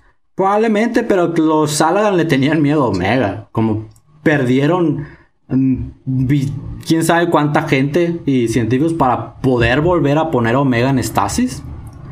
Uh, pues si lo iba, si iban a usar Omega, iba a ser su último recurso. Digo, pues es que eso, eso era necesario. Yo, yo prefiero, la verdad, luchar contra Omega que luchar contra un Void tremendamente poderoso suelto. Omega por lo menos es un poco más razonable, ¿no? Ah, podrías decir. Digo, un poquito. Digo, por lo menos tiene uso de razón, ¿no? El, el, Void lo único que quiere hacer es consumir éter. Es... Pero, o sea, probablemente si iban a usar Omega, probablemente iba a ser su último recurso de todas maneras, porque todavía tenían que pensar, ok, activamos Omega, Omega ah, no técnicamente derrota a la Call of Darkness de alguna u otra forma, y después se va a poner a hacer sus propias locuras. Ahora, ¿cómo detenemos Omega después de activarlo otra vez? pues, digo, según ellos intentaron, intentaron copiar a Omega haciendo la última weapon, a lo mejor, a lo mejor eventualmente se hacían un Omega 2, un Omega este, sintético, ¿no? Sí, pero pues, quién sabe. Porque hasta la fecha, hasta las últimas, hasta los últimos momentos de, de Alak, ellos aún no comprendían enteramente a Omega, aún lo estaban estudiando. A mí me suena entonces pues, como que como que los Alagan sí mandaron a alguien a, al, al, planeta de donde sea que enviaron a Omega hacia la Dragon Star para tratar de averiguar o, tratar de, entender cómo fue, cómo fue que hicieron eso. Sí, o sea, yo siento que una de las teorías que tengo es esa de que aún hay Alagans ah, en el espacio. y en algún momento vamos a mirar hacia el cielo y vamos a ver una armada de Ragnarok que vuelven a Eorcia. Y llevo, llevo dos años diciendo que hay Alagans en la luna.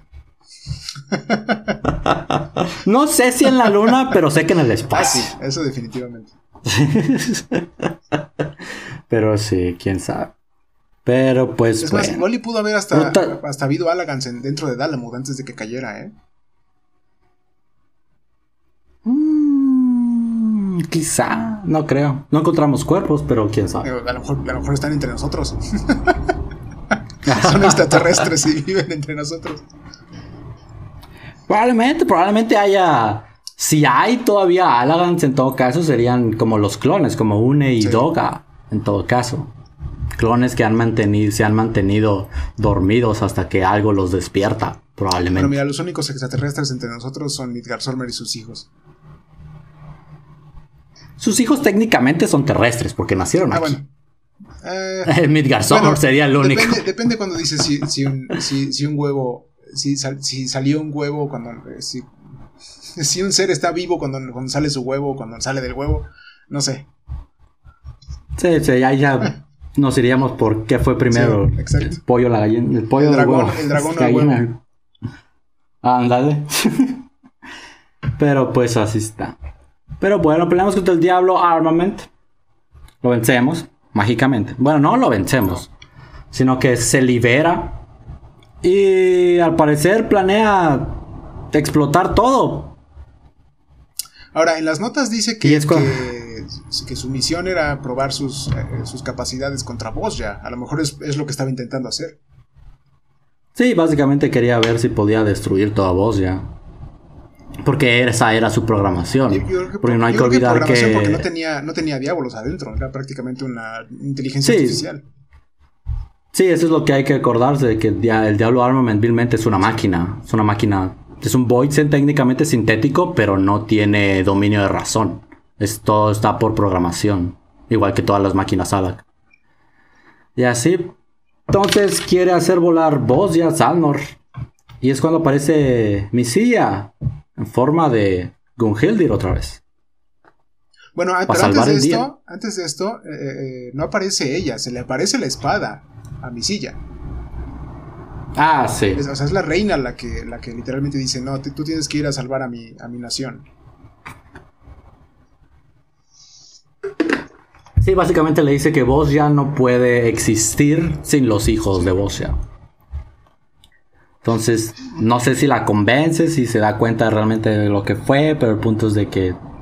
De hecho, al final, Mesilla dice que no lo hizo para como remordimiento, como para que la perdonaran, sino lo hizo porque era lo que debía de hacer. Realmente era su, su, ¿cómo podías decir? Su forma de honrar a la, a la reina, a la reina Gunhilder.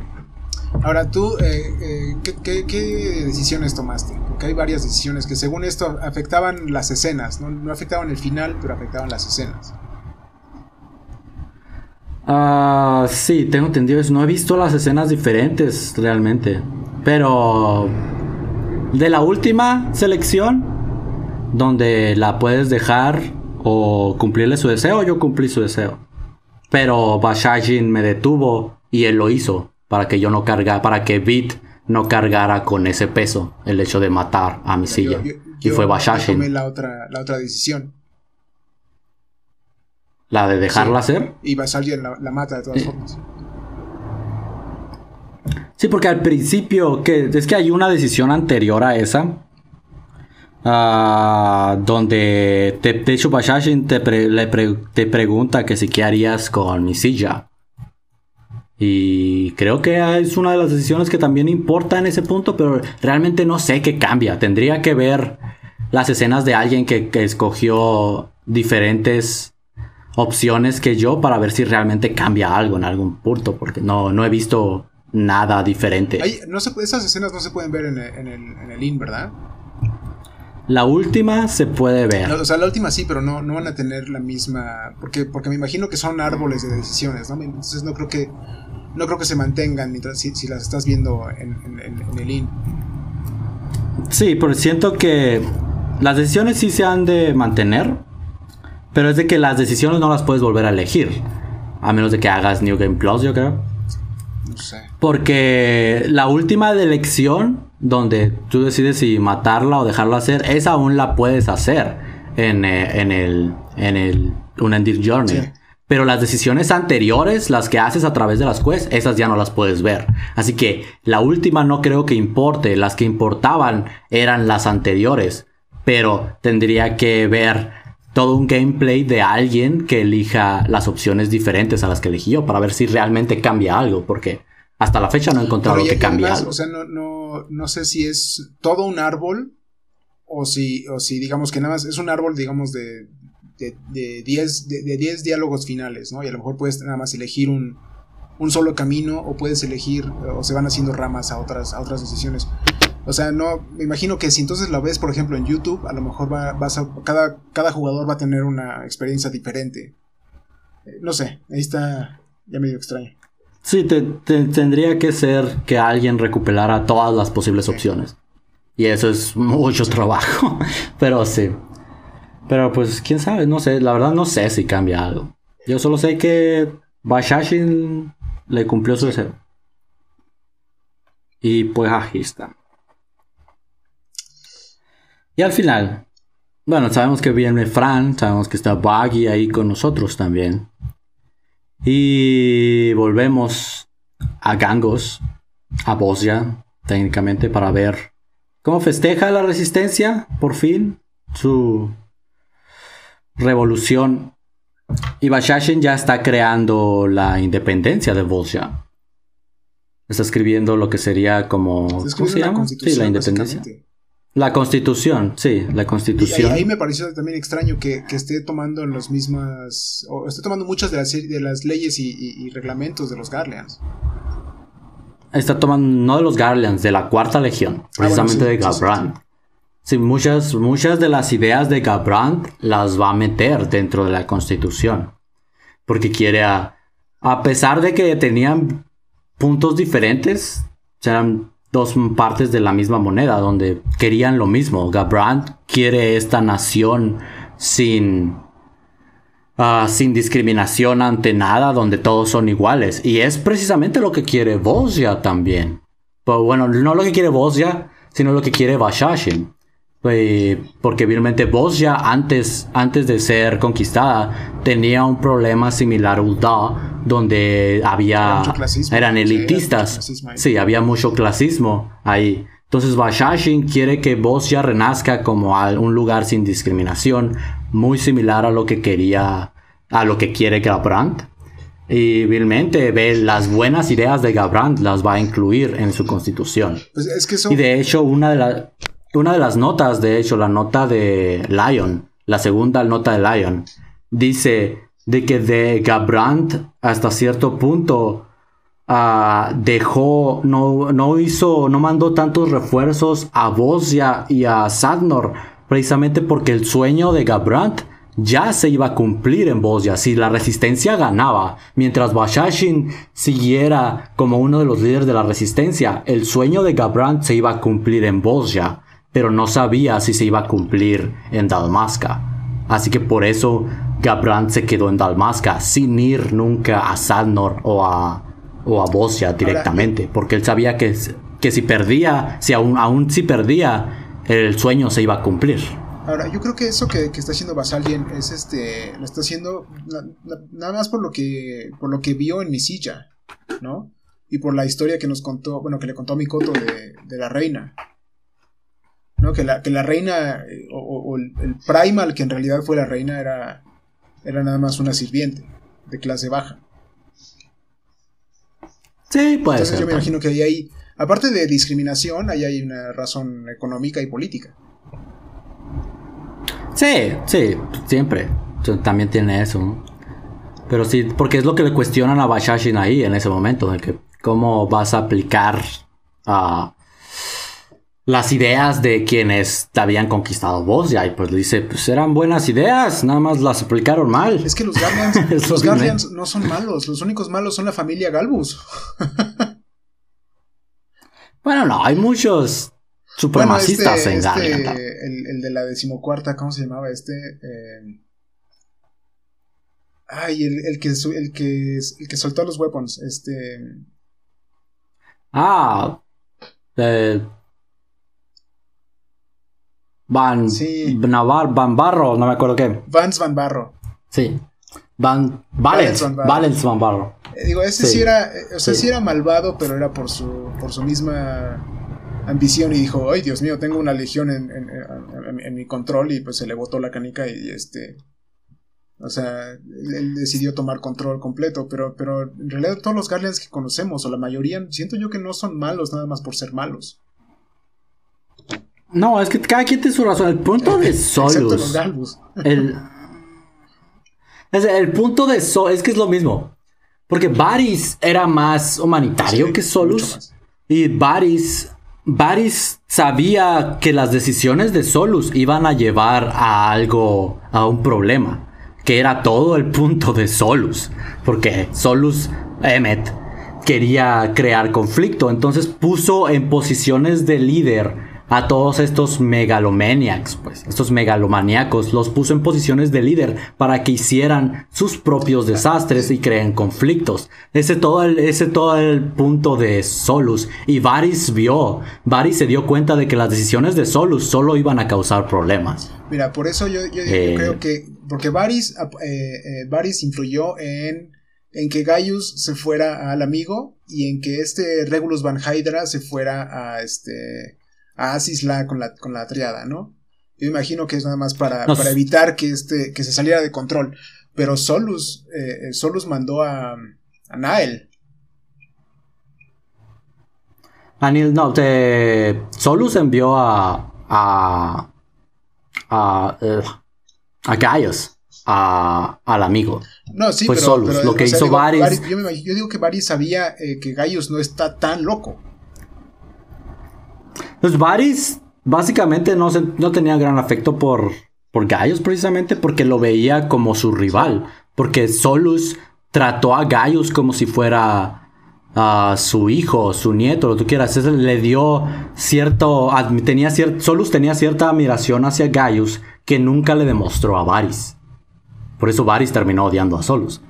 en todo caso, eh, cuando, se, cuando murió Solus, en la. Varys, de hecho, le pidió a Gaius, hey, regrésate porque estamos en una guerra de sucesión. Porque no sabemos nada. Solus, el güey, no puso a nadie a como heredero al trono. Así que ahora tenemos que pelear por nuestro derecho a, que yo, Varys, el nieto de Solus, pueda ser eh, el nuevo emperador. Y Gaius dijo. Gaius dijo, no. Yo estoy aquí y acabo de descubrir última y tengo mis pecs. Tú haz lo que tú quieras. justo en ese momento estábamos destruyéndole sus, sus bases y estábamos dándole la madre a, todos a todos lados. Sí, pues por eso Gaius nunca volvió y por eso Varys nunca vio a Gaius con, con gran estima precisamente por esto. Los únicos que tenían respeto, que Varys ah, tenía respeto como ligueros fue Regula, precisamente porque era un amigo de la infancia. Y era por eso Regula, como Regula es un legaeros que eligió Varys personalmente, es uno de los de la gente más normal en cuanto a los legaeros, precisamente porque fue Varys y no Solus quien lo, quien lo eligió. Eso, es lo que digo, o sea, eh, eh, eh, a, comparación de, por ejemplo, Nael. O sea, Solus dijo, sí, claro, tú haz lo que tú quieras. Sí, pues. Pero pues así está. Y es el Pex, pues el problema con. El problema con muchos Garleans, más que nada los pura sangre. Es de que se les subió a la cabeza, pues la idea que les metió Solus se les subió a la cabeza y no necesariamente son malos, pero han vivido con esta idea supremacista desde siempre, que es muy difícil que vean lo contrario. Hace 60 años por lo menos. Sí, cerca. 60, 60, 70 años por ahí así este Solus murió a los 80 y algo, 89 creo, ¿no? Por ahí. Sí, cerca de los 90 murió. No sé, no me acuerdo si cumplió 90, pero cerca de los 90. Y fue emperador a los que 40 o 50, imagínate, desde hace cuánto que trae este, esta adoración para, para el imperio. Sí. Pero pues así está el PEX. Pero pues Garlemald ya no existe, así que. Garlemald ya no existe, te digo yo. Eh, lo voy a volver a repetir. La nación de Garlemald va a resurgir con Gaius gobernando. Todo el mundo dice que no, que Gaius, que Gaius ya se va a morir, que Gaius ya va a desaparecer y se va a ir por ahí de viaje con, con el Gosetsu. Este, pero yo sigo diciendo que Gaius va a ser líder de, esta nación. De Garlemald. ¿Mandé? Pues de Garlemald. no sé, no sé la verdad que vaya a pasar con Gaius. Yo sé que está en Werlit y ahí anda con sus problemas. Pero pues quién sabe. Ah, bueno. Pero pues bueno. Entonces es el final de Sadnor. Pero no es el final de la historia. Porque lo que pasa después, no pasa nada dentro del juego en sí. Pero si tienes todas las notas de Sadnor específicamente, ves lo que pasa justo después de Sadnor. Donde Lion vuelve. Uh, Lion sobrevive al desastre en Dalreada. Menenius no. Menenius murió. Ah, sacrificándose para salvar a. Sacrificándose para salvar a Lion, de hecho. Eran buenos compas ahí. Uh, y Lion vuelve con Gabrant. Y le dice: Pues pasó esto. Y. Gabrant vilmente los, este, lo sentencia. Lo encarcela. Y Lion cumple con su sentencia durante seis meses. Hasta que logra liberarse de la cárcel, encerrado, quién sabe dónde está. era en, el castrum. En el castrum de Valnaini. Donde lo tenían encerrado.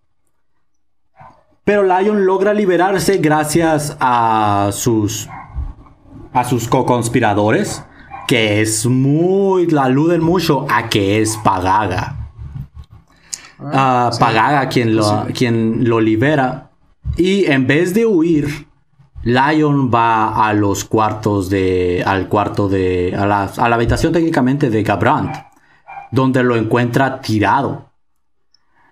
Fuera es básicamente lo que pasa en el 12 al principio, básicamente, donde el Lion se encuentra con el, con el cuerpo de Gabrant a medio morir y tras una breve plática que no nos dicen qué, qué es lo que pasa, Lion vilmente le da el golpe de gracia ya sea cumpliendo los deseos de Gabrant o asesinando a Gabrant o lo que fuera que pasa ahí, no nos dicen qué pasa. Y entonces escapa después de incendiar todo el castrum. Y es cuando la resistencia, tiempo de la resistencia en Dalmasca, tiempo después encuentra el cuerpo supuesto de Gabrant, que después se confirma de alguna manera, no nos dicen cómo, pero confirman que es el cuerpo de Gabrant ya que al principio no podían identificarlo, ya que el incendio y todo deformó su cara, a pesar de que nadie, casi nadie ha visto la cara de Gabran de todas maneras. Ahora, en, 12, todo este asunto empieza con que, eh, digo, al principio es medio confuso, ¿no? Porque parece que Bash traiciona al reino de Dalmasca, pero en realidad luego sabemos que es su, que su gemelo. Ah, que es no, Ahora aquí, eh, eh, no hay Bash, son padre e hijo. Pero no hay nada que, no, que, que, diga que Noah no puede tener un hermano gemelo. Así es. Que yo le voy más a esa, a ah. esa teoría. Además por hacer la referencia con 12. Sí, va a ser básicamente recontar lo que pasa en 12. Al principio por lo menos. Y ya. Entonces, eso pasa con Cabran. Es la, la eh, lo que pasó con Gabran ahí técnicamente termina, se le da por muerto. Pero la última nota, la nota de Gabran en sí, dice de que hay ciudadanos dentro de Dalmasca que no creen que Gabran haya muerto y aún temen por el fantasma de Gabrand. De que aún siga vivo en algún lado, es lo que no nos dicen. En cuanto a Lion, nos dicen que él escapó, se vuelve criminal de guerra eh, buscado por la resistencia de Almasca. Y en el cierto punto, Lion entregó a Sicinius, ah, que era también buscado por sus crímenes de guerra. Y Lion lo entregó a la resistencia. Y de hecho, las notas de Davok, las segundas notas de Davok, es vilmente una entrevista del, del interrogatorio hacia Sicinius una vez capturado. Ahora, Sicinius no tenemos ni idea de, quién es, de cómo se ve. Ese es uno de los... Sí, sí, sabemos quién es. Es el... Es el... Ah, no, sí. se parece mucho a Aulus. sí, sí, pero digo, o sea, en, en, las notas es un misterio, se supone, ¿no? Ah, sí, en las notas no tenemos imagen de Sicinius, pero hemos visto a Sicinius en, la, en las cutscenes con Galbrand vilmente. Lo hemos visto. Se parece mucho a Aulus. Es un Cure. Es un, bueno, es un, es un Garlean eh, científico. Se parece a, igual. Eh, la mayor... parece a este Aulus Malacina, ¿no? Sí, se parece mucho a Aulus. Porque de hecho, Sicinius era un discípulo de Aulus. Por eso tenían las máquinas de los Resonant en Bosnia, precisamente por eso. Porque él fue parte, fue uno de los, fue uno de los principales investigadores del Resonant. Junto, bajo el mandato de Aulus. ¿Te acuerdas que en Bosnia este, capturaron a Mikoto, no en Sadnor, sino en Bosnia, capturaron a Mikoto y tenían esa, las máquinas del experimento ahí. ¿Será que, será que lograron copiar su eco y ponérselo a alguien más? O sea, me imagino entonces que a lo mejor alguien puede ver el futuro. No sabemos eso, porque se supone que la rescatamos. Pues eso fue todo. Se supone que la rescatamos antes de, que, hicieran esos experimentos, pero igual y, digo, tal, copiaron el eco. Sí, copiaron el eco. Se lo pusieron a mi silla. Eso fue todo el punto. Mi silla tiene el resonant, tenía el resonant. Ah, Por eso ella ve, el, esa ve el futuro. Al principio de, de The Lubrum, cuando recién vamos a pedir a The Lubrum, ella, Mikoto ve la visión donde vilmente, entre comillas, tomamos por sorpresa a mi silla y a la cuarta legión. Pero resulta que mi silla, como tiene el resonant de Mikoto, ella ve el futuro justo después de esa. Y ella finge ser sorprendida por nosotros, cuando ella ya, ya sabía que nosotros... No lo vuelve a ver entonces después. Pues no sé, no parece que vuelva a aplicarlo, pero pues con mi silla muerta, realmente no sabemos si se llegó a ver. Sí, pues no, me acordaba, sí, sí lo tenía, pero no lo volvió a usar. No. Ah. Lo que, lo que, lo, para lo que le sirvió básicamente es para no ser tocada por la reina Gunhilder. Para eso le sirvió. Y para interactuar en las visiones del eco con la reina y alterar sus memorias. Para eso usó el rezo. Igual y ya lo tenía, ¿eh? Digo, si es descendiente de, la reina, es posible que ella tenga, que ella tuviera el eco. Pues no, porque no sería necesario. quién sabe, ¿no? Sería raro que tuviera el que tuviera el eco y que aún así quisiera ponerse el resonant sobre encima de eso. Pero lo que sabemos del eco es que el eco nos permite interactuar con los recuerdos de la gente. Es lo que hemos hecho con Sid. Tenía algo más prevalente en 1.0 que, que, hoy en día. Pero es algo que, no, que, sabemos, que podemos hacer. No sabemos cómo, pero podemos hacerlo. Y ya, que fue lo que hace, es todo el punto de lo de, de alterar los recuerdos de la reina Gunhildir. Fue todo el pex de mi silla, precisamente para que estuviera en contra de sus de los mismos Gunhildir's Blades y por eso los, los hizo Temper hacia ella, precisamente porque mi silla la manipuló usando, probablemente usando algo muy similar a lo que hace Sinos con, con Shinryu. Pero te digo, es que ahí, ya se me hace extraño que sea, o es, o era su propio eco, o era eh, una copia del eco de Mikoto, porque no sé. Bueno, ya no, ya no sabemos ahí qué, qué, es lo que está pasando. Sí, pero es algo que nunca se explicó, pero te dan alusión a qué es eso. Pues. Muchas de las preguntas se responden con precedencia que ya tenemos de otros eventos en el juego. Pues. Bueno. Pero pues así está. Uh, bueno, Sicinios uh, lo entrega, Lion lo entrega y lo tienen encerrado en la resistencia de Dalmasca. Pero Lion sigue fugitivo. Y todo lo que se sabe es de que se le ha visto en Dalmasca acompañado de una joven Lala Felin, que muy probablemente sea Pagaga. Ah, y ahí es todo lo que sabemos de Lion. Híjole, me suena, sigue que se va a unir a la resistencia de Dalmasca entonces, ¿eh? pues es criminal de guerra de parte de Dalmasca, así que quién sabe. Digo, puede ser también entonces buscado por la Cuarta Legión. Sí, porque vilmente los traicionó. O sea, el Al final. De mi, el enemigo de mi, de mi enemigo es mi amigo. Sí, quién sabe qué vaya a hacer con Lion. Me agrada que no acabamos con Lion con Lion. Ah, así que algo, tenemos que saber que algo va a pasar, pero quién sabe de aquí hasta cuándo. para, para, empezar, bueno, cuando, cuando, empecé a estudiar para este podcast, vi, las escenas, vi la, las escenas de Boya y me acuerdo al principio hay unas, hay unas escenas en Castrum. Eh, la primera escena en Castrum es cuando están, están hablando este, Albeleo, Leon, eh, Leon y, y Menenios y, Leon está diciendo, ¿por qué, no, ¿por qué no tomamos las tropas y podemos, podemos aplastar la resistencia en este momento? ¿No? Y ahí están, y ahí están Leo y Menenios le dicen, no, esas no son tus órdenes. ¿No? Tú, tú fuiste el que, el que, estás, es que estás empezando a atacar a la resistencia, pero estás, estás faltando a tus órdenes, ¿no? Este, este, obedece tus órdenes que te dio Gabrand, ¿no? Si, si hubieran hecho eso, o sea, inmediatamente hubieran, hubieran destruido a la resistencia y listo.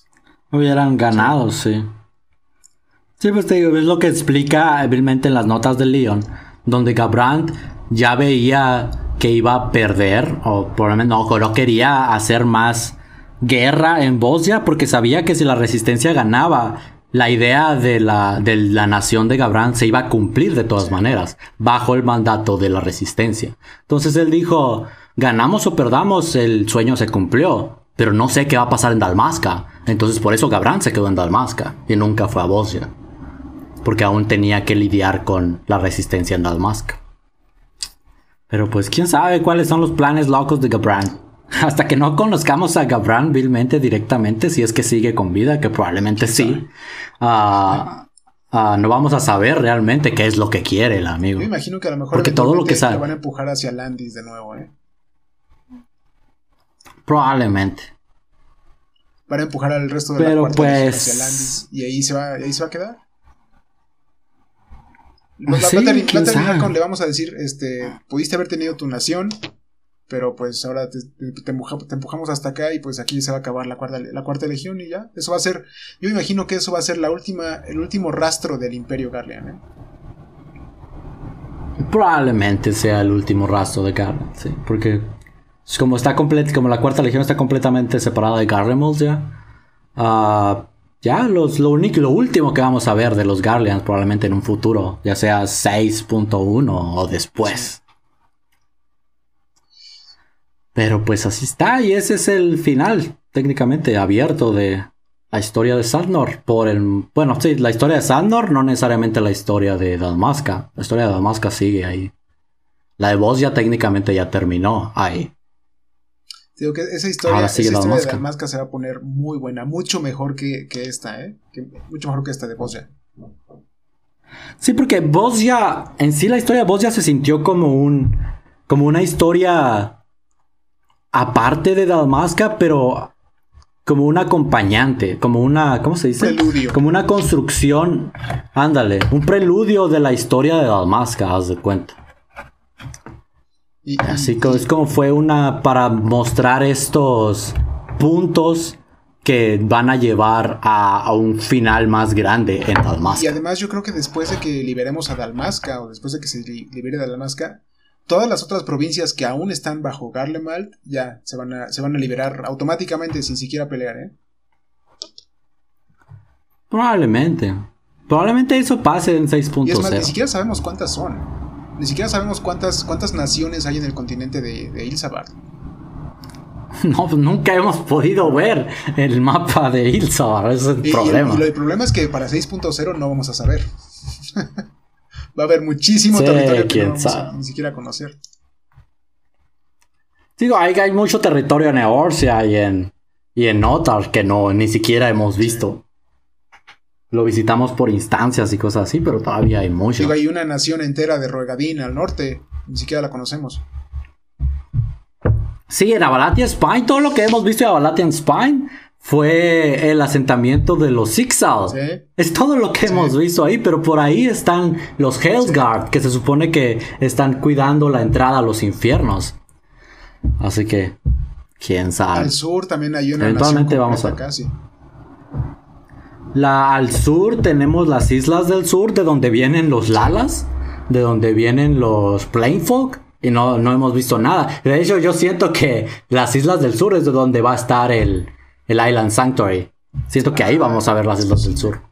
Ah, digo, a mí me suena más como el archipiélago de Limsa. Mm, También. A lo mejor, a lo mejor eh, Mer- Merlin nos va a decir, oye, nos ayudaste, hace unos cuantos días nos ayudaste mucho en, en el asunto con los kobolds, toma tu islita, ¿no? Sí. Todo de propia propiedad ahí. Pero pues así está la cosa. Y pues ya nada, hasta, hasta 6. Ya nada, hasta 6. Y este, mientras un montón de, de eventos, pero ya nada, hasta 6, hasta, hasta Charlayan. Hasta Charlian, hasta Garlemald, hasta Tapnir, pero hasta 6.0. Así que. ¿Quién sabe qué va a pasar? Esto es esperar, ¿qué? ¿Cinco meses? ¿Cuatro meses? Ya es menos, ¿eh? Digo, eh, desde la última vez que hablamos, que fue hace, ¿qué? Eh, ¿Tres semanas? ¿Sí? Este, semanas, ya son-. Por lo menos ya son tres semanas. Mira, hoy eh, ya faltan, que Junio, julio, agosto, septiembre, octubre, noviembre. Ya son cinco meses, ya no, son, ya no suena tan mal como seis. Ya no suena como medio año. No, ya no suena como... Sigo, sigue, sigue siendo un buen rato, pero... eh, pero pues mientras... Hay muchas relics que, que hacer. Me imagino que eventualmente tú también tendrás ahí tus relics. A lo mejor eventualmente te hartas No. y dices, no hay, no hay otra cosa que hacer más que relics. No, no, todavía tengo cosas que hacer. Ahorita, ahorita, ya, una vez que consiga los tres reportes que me faltan en Bosnia, yo probablemente no toque Bosnia otra vez. Ah, cuando ya tenga la montura. Aún me faltan, estoy a punto de conseguir el glamour que quiero en PvP. Me faltan ocho, ocho ganadas en Sea Rock. Y ya tengo, ya tengo el glamour que Son- quiero de son ahí. ocho de cuántas? ¿De 300? De 100. No, son 100. Son 100. Son 100 ganadas en Seed Rock para tener todo el set que te dan, el set de comandante. Que es el que quiero para el glamour, meramente para mi scholar.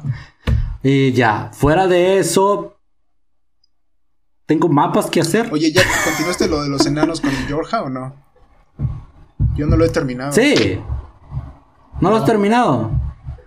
Mm, No sé. No me acuerdo. Al final te ponen qué final fue el que ganó, el que se obtuvo en cada server. Ah, mira. Yo no me acuerdo qué final es el, es el tuyo, pero el final en, en Cactuar fue el final B. Oye, No tengo para- idea para el- de ¿cuándo qué. es el- creo que es el 9 de julio, ya el, el 9 del mes que viene, ya es la siguiente live letter y va a estar ahí el Yoko Taro a ver qué diablos es lo que, lo que va a decir de sus finales. ¿eh? Vamos a ver qué hace, porque yo. X, la verdad. Al final te quedas como que. ¿Qué? Y ya. Es todo lo que te puedo decir Digo, final. es que es, ¿Qué? que es, es que es Yoko Taro, o sea, él, mi- él mismo en, en- en Twitter te dice así, no compres mi juego, ¿no? De hecho, hace, hace un, par de, hace un par de semanas hubo un tweet de Yoko Taro de que él estaba molesto de que no le salía un personaje en su, en su juego de gacha, ¿no? En su juego de gacha de teléfono. Él estaba muy molesto de que no le salía, no le salía uno de sus personajes en su propio juego. Oh, pues wow. No, no sé. Pues, la gente que lo disfrutó Nier. Ok, bien, por ellos, ¿no? Pero. Es que Nier- La verdad, ni siquiera he tocado las raids otra No, vez. las raids, las raids, ah, ok, dices las raids. Eh, están, están buenas en, en- en- en contenido, ¿no? En la historia yo diría que a lo mejor no tanto. Pero, pero si por ejemplo te vas a, las, a la historia de Nier y de Nier Automata, es, es- son excelentes. E incluso las de, las de Sí, pues eventual. Sí, eventualmente quiero llegar a jugar a Drakengard, Nier y ahora con Nier Replicant, que es una es un re-release de Nier, ¿no? Es idéntico a Nier. Y de hecho va a salir uno nuevo de, de, Nier para teléfonos, se llama Nier este no me acuerdo cómo se llama, es un juego nuevo completamente de Nier para teléfonos. Ah, ok. Sí, eventualmente quiero llegar a jugarlo, te digo, tengo me regalaron el, el juego de de Nier Automata y hasta la fecha no lo he jugado. No, ese, ese sí, eso sí es un pecado, ¿eh? debes, de, debes de acabar ese. Sí, eventualmente, una vez que juegue, probablemente juegue Nier Replicant y Drakengard antes de jugar Nier Automata, precisamente porque me gusta seguir me gusta jugarlos si es si, si son de una misma cronología que siguen una historia que no necesariamente la misma historia sino que hay referencias me gusta agarrar esas referencias. Entonces usualmente juego cronológicamente todo. Es igual lo mismo que es que pienso hacer con The Witcher. Los The Witcher he jugado el 1 y tengo el 3 pero quiero jugar el 2 antes de jugar el Witcher 3 Híjole, es lo mismo. yo te diría mejor si quieres jugar los juegos juégalos pero lee los libros antes los libros son muy buenos. Mm, también. No me los he topado también, pero pues sí. Fíjate, yo, tengo, yo tengo un pues, amigo que se compró Nier Automata. De hecho, tengo dos amigos que se compraron Nier Automata y me dijeron, este juego dura cinco horas. O sea, acabaron, llegaron al final y dijeron, ¿qué onda con este juego? ¿no? O sea, como que el, el, el primer final es muy abierto, es muy X. ¿no? Y al final de los créditos te dice, por favor juega el juego de nuevo. ¿No? Pero si no le haces caso, dices, pues aquí se acabó el juego y listo. pero, pero una vez que lo empiezas a, que lo empiezas a jugar otra vez, te das cuenta de que, ah, caray, estoy jugando con otro personaje y esta es otra historia. Como que el juego no termina después de los créditos. Y continúa y continúa y continúa. Y, Sí, pues algo que le han. No sé si, si a la gente que le llama la atención eso también, pero es algo que le han criticado mucho a Neil, precisamente eso, porque lo tienes que jugar varias veces para poder sacarle contenido al, juego en sí, pero pues no mucha gente le va a hacer caso. Gente que juega, por ejemplo, dices, el mismo juego te dice vuélvelo a jugar. Y así como hay skippers en Final Fantasy XIV, hay skippers en cualquier otro juego. el problema aquí es que este juego lo acabas en 5 horas, ¿no? Llegas a ese final en 5 o 6 horas. eventualmente tú dirías, ¿qué es lo que está pasando aquí? Si el juego te dice, vuélvelo a jugar, dirías, mm, ok, bueno, a lo mejor, bueno, intento, intento sacar un poco más de las 5 horas que saqué, ¿no? Por, por estos 60 dólares que pagué por el juego. Eh, sí, pero pues, quién sabe. O sea, eventualmente lo va a jugar. Quién sabe, en un año, dos, diez, eventualmente. Oye, yo quería, yo quería, eh, eh, ahorita se me acaba, me, acabo de recordar, yo quería decir algo de la, de la gran comunidad que se está empezando a formar. de toda la bola de gente, de toda la bola de gente que está entrando de WoW, se está haciendo una migración eh, ah, gigantesca. Y ya empiezan a salir memes de, que la, comunidad ya se va a ir al diablo, de que este, todo, todo el mundo viene de WoW, de que ya todo el mundo se va a venir para acá. O sea, digo, eh, siempre ha estado así, pero el juego, el juego por lo menos, en el tiempo que llevo yo jugando, el juego está explotando por tercera vez. ¿No? He, notado que de repente hay un boom de jugadores y esta es la tercera vez que lo noto y esta vez es enorme. Sí, precisamente por lo que sé de eso, sí, sí, lo he notado, precisamente. Pero te digo, yo no checo mucho Facebook, no me importa. Entonces, pero sí se ha notado, precisamente más que nada en YouTube, donde un montón de jugadores de WoW de que creadores de contenido de WoW empiezan, han estado empezando a subir videos de cómo, o sea, están migrando a Final Fantasy XIV. Es lo que sí. Y veo que una de las principales razones es de que WoW ahorita lleva cerca de 200 días sin contenido nuevo. Uy, eso sí está muy grave. Y esa es una, esa es una de las razones de por qué la gente de WoW se está moviendo. Obviamente están, estaban esperando por un parche que ya va, lleva más de medio año sin llegar. Entonces los tiene frustrados. sí, pues, Es lo que yo entiendo. Sí, porque yo sigo a gente en YouTube también que juegan WoW precisamente. Y, y precisamente, de hecho, por, por, ahí me he enterado precisamente que la gente está empezando a mudarse a Final Fantasy XIV precisamente por la frustración que tiene la gente de WoW con Blizzard. Eh, pues así, ¿no? Y llegan y se dan cuenta de que el próximo parche va a ser dentro de cinco meses, ¿no? pues sí, puedes decir eso, pero tienen 10 años de contenido de aquí a llegar para allá. Entonces, por eso lo están disfrutando también. Pero sí, yo, lo único que me, preocupa es que eh, si, si de repente la, cantidad de gente que nueva que llegue es, es, tan grande que a lo mejor los servidores pues les cuesta algo de trabajo, pero la verdad no me, no me, no me preocupa tanto que la comunidad se vuelva, ay, que se va a volver tóxica y que va a venir la gente de WoW y que eso, eso cálmense, ¿no? O sea, no es, eh, calmen sus asuntos, no es tan, no es tan preocupante. A mí me preocupa más que pues eh, se vuelva medio injugable por la cantidad de gente que, que, va, que se va a mudar. Sí, o sea, el problema aquí de que, ok, se viene gente, lo tú quieras y quieres ser más tóxico. No sé. Final Fantasy 14 tiene la, la fama de no ser muy tolerable con ese con esa personalidad tóxica. Entonces, si tú sientes que es lo que está pasando, repórtalo y sobres bye. Lo van a banear de volada. Entonces, sí, ponle, Independientemente si son de WoW o no. Porque hay gente tóxica incluso que nunca ha tocado WoW. Entonces no, no tiene nada que ver. Pero si tú te encuentras con alguien tóxico, el Final Fantasy XIV tiene la fama de que tú eres tóxico y tú te nos vas. Te banean por nada.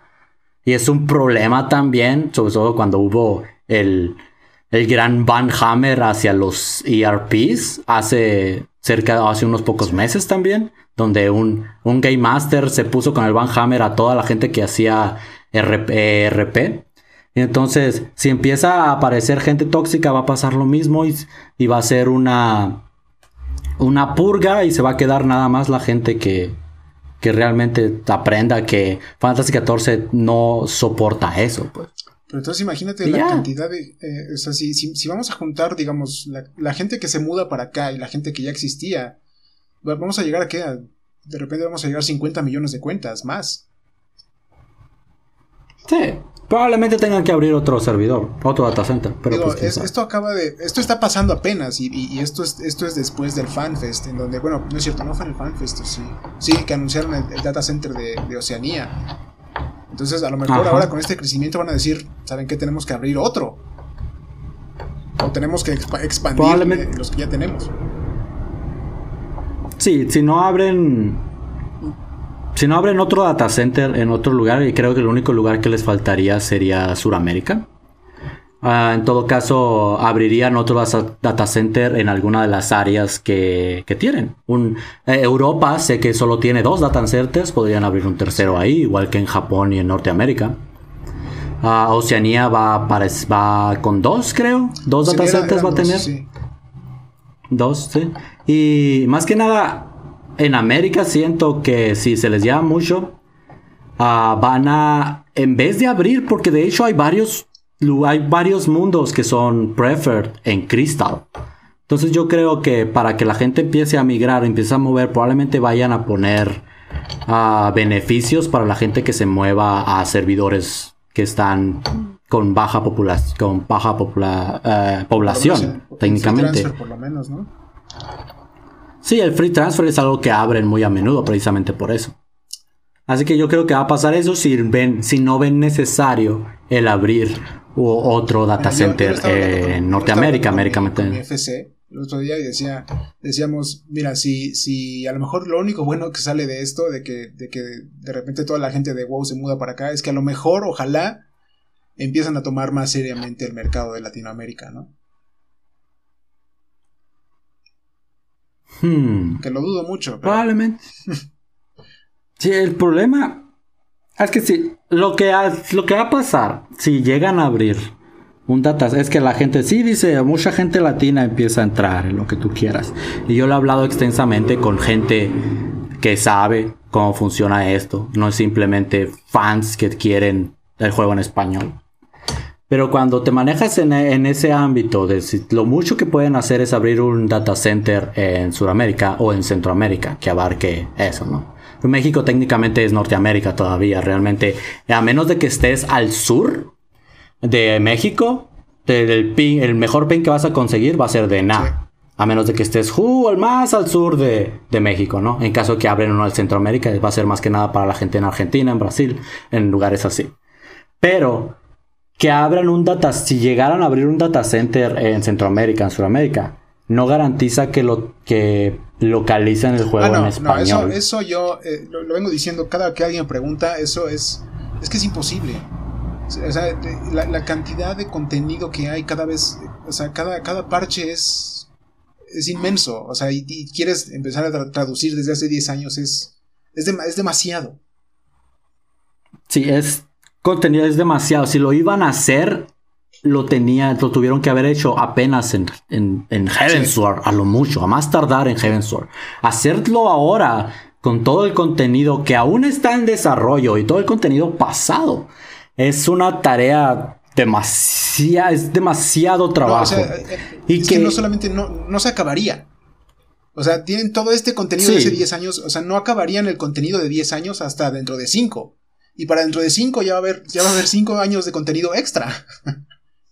Sí, sí, precisamente por eso. Entonces, a lo mucho, yo siento, si llegara a pasar que, la, que el crecimiento de la, de la, gente que juega en, en, Latinoamérica, más que nada al sur, en Centroamérica y en Suramérica, probablemente los motive a abrir un data center en, en Suramérica.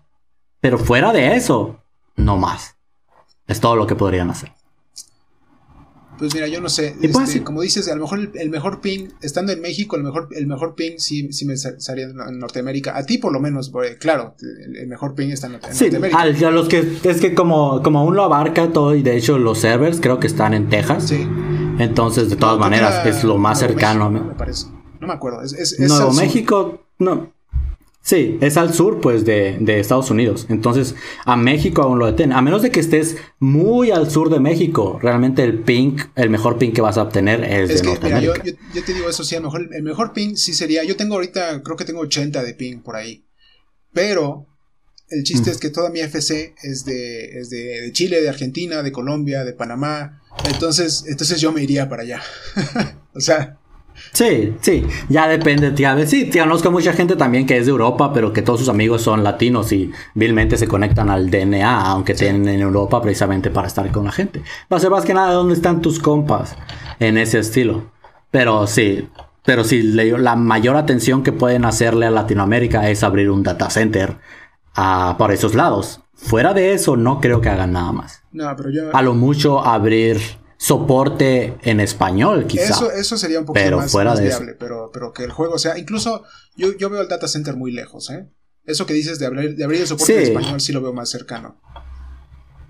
Sí, el data center, o sea, si lo abren va a ser muchos, pues tendrían que ver mucho interés en, de parte de la gente latino que pague, obviamente, no solo que esté en el free trial.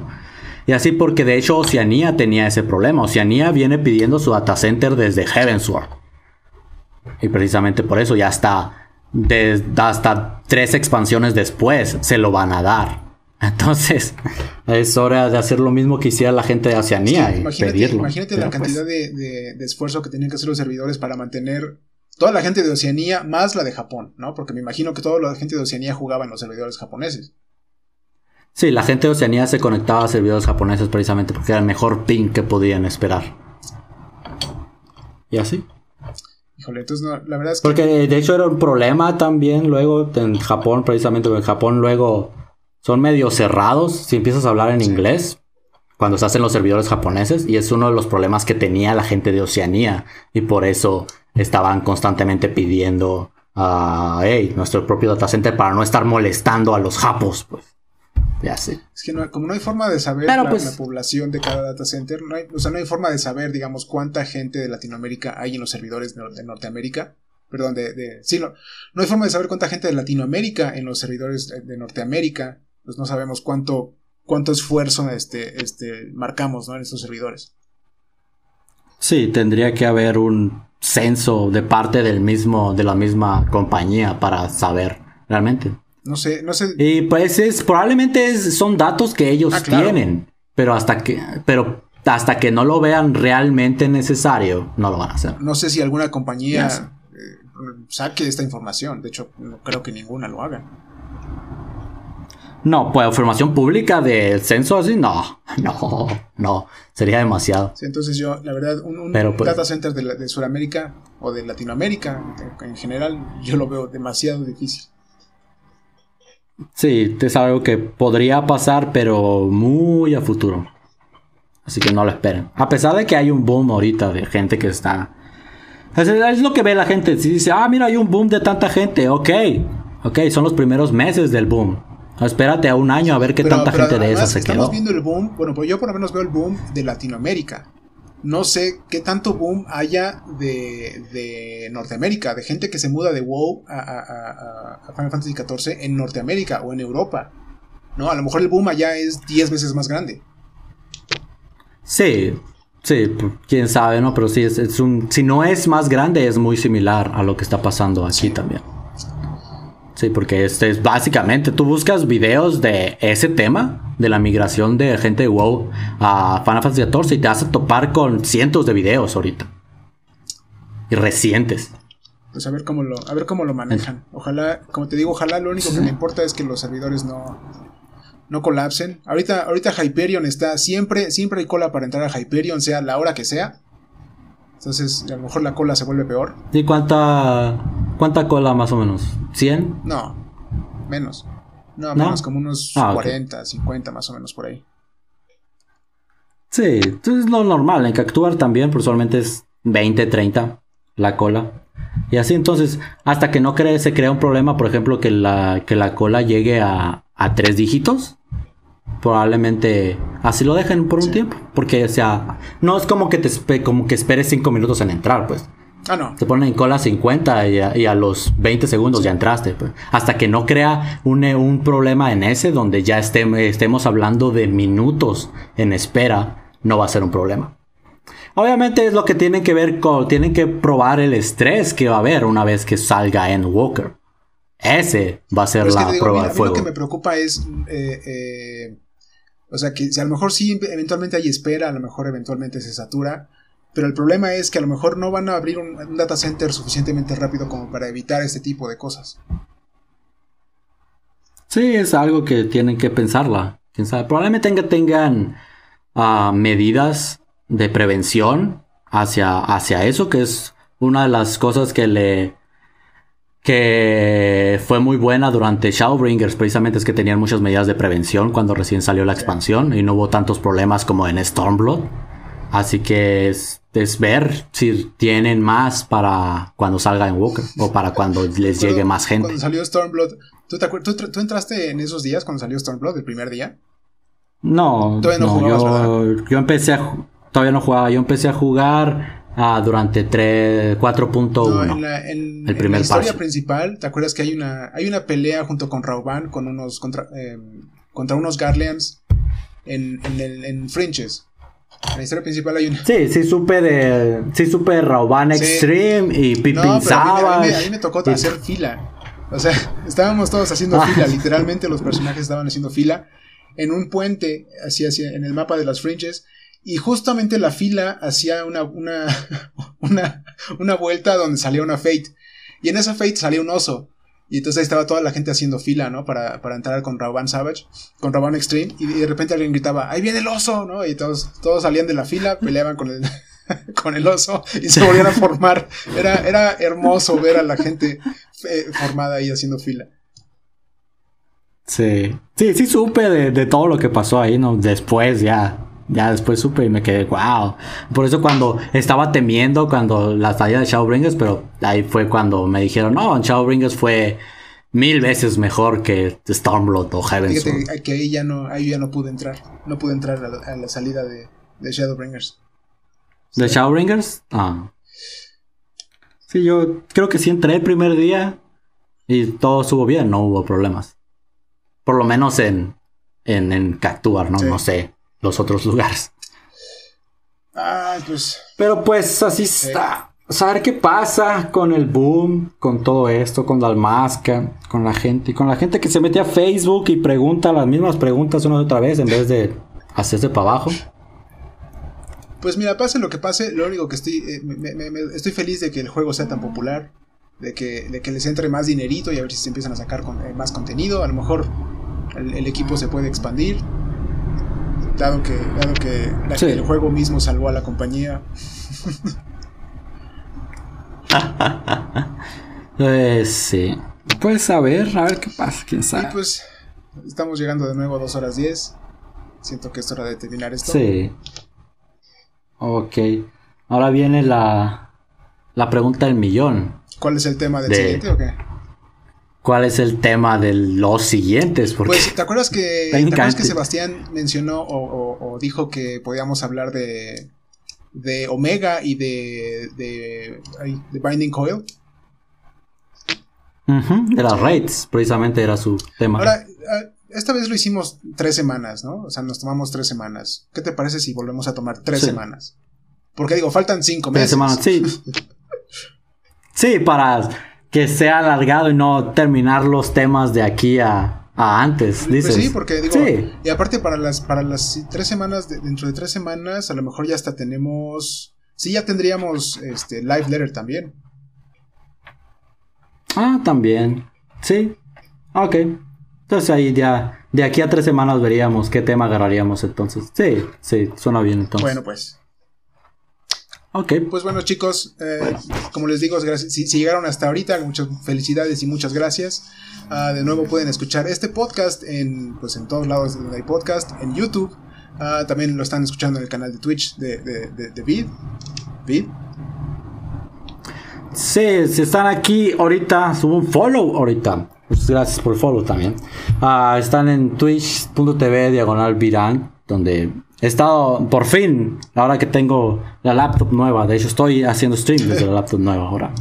Ah, ya puedo hacerlo más normal. He estado streameando los últimos días Final Fantasy, más que nada reviviendo Stormblood con mi alt en Crystal, que estaba olvidada. Y eventualmente pienso streamar más seguido también con eso. Obviamente puedes encontrarlo también justo después de que se acabe eh, el directo. Subo automáticamente el video del podcast al canal de youtube.com diagonal c diagonal donde subo lore usualmente. Me estoy dando cuenta de que yo fijo la diferencia entre los videos de Edoran y los míos es de que él cubre cosas actuales y de futuro y yo cubro cosas al pasado. Es como esa dicotomía que se ve en la diferencia de eso. Es que tomas más, más temas eh, políticos y más tomas eh, eh, sociales, vamos a decir. Sí, lo que pasa es que no me gusta meterme con teorías ni, ni cosas así, sino que agarro lo que ya sabemos, lo que está 100% probado que ya sabemos y lo explico, ¿no? Lo último fue de Minfilia y toda su historia como Asilia, técnicamente. Y después ya, de hecho después viene el, relato, el último relato de la calamidad. Y voy a ver si automáticamente paso a los relatos de Heavensward, pero no creo, creo que voy a dar descanso de los relatos y voy a basar en otras cosas. Y así. Pero pues ahí lo pueden ver.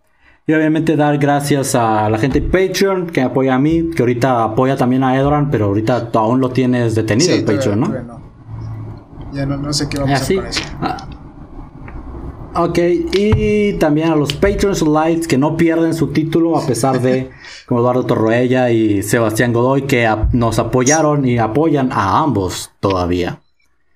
Ese, entonces, ese sería todo eh, por nuestra parte y lo veríamos entonces, los veríamos entonces en tres semanas. Eh, con un tema que quién sabe. Tres semanitas, puede ser o alguno de Binding Coil, Omega, o este, a lo mejor la Life Letter si hay demasiado, no creo, pero es, muy posible que sea Binding Coil alguno de estos. Ok. Entonces, este sería todo y nos vemos. bye. Eh, listo.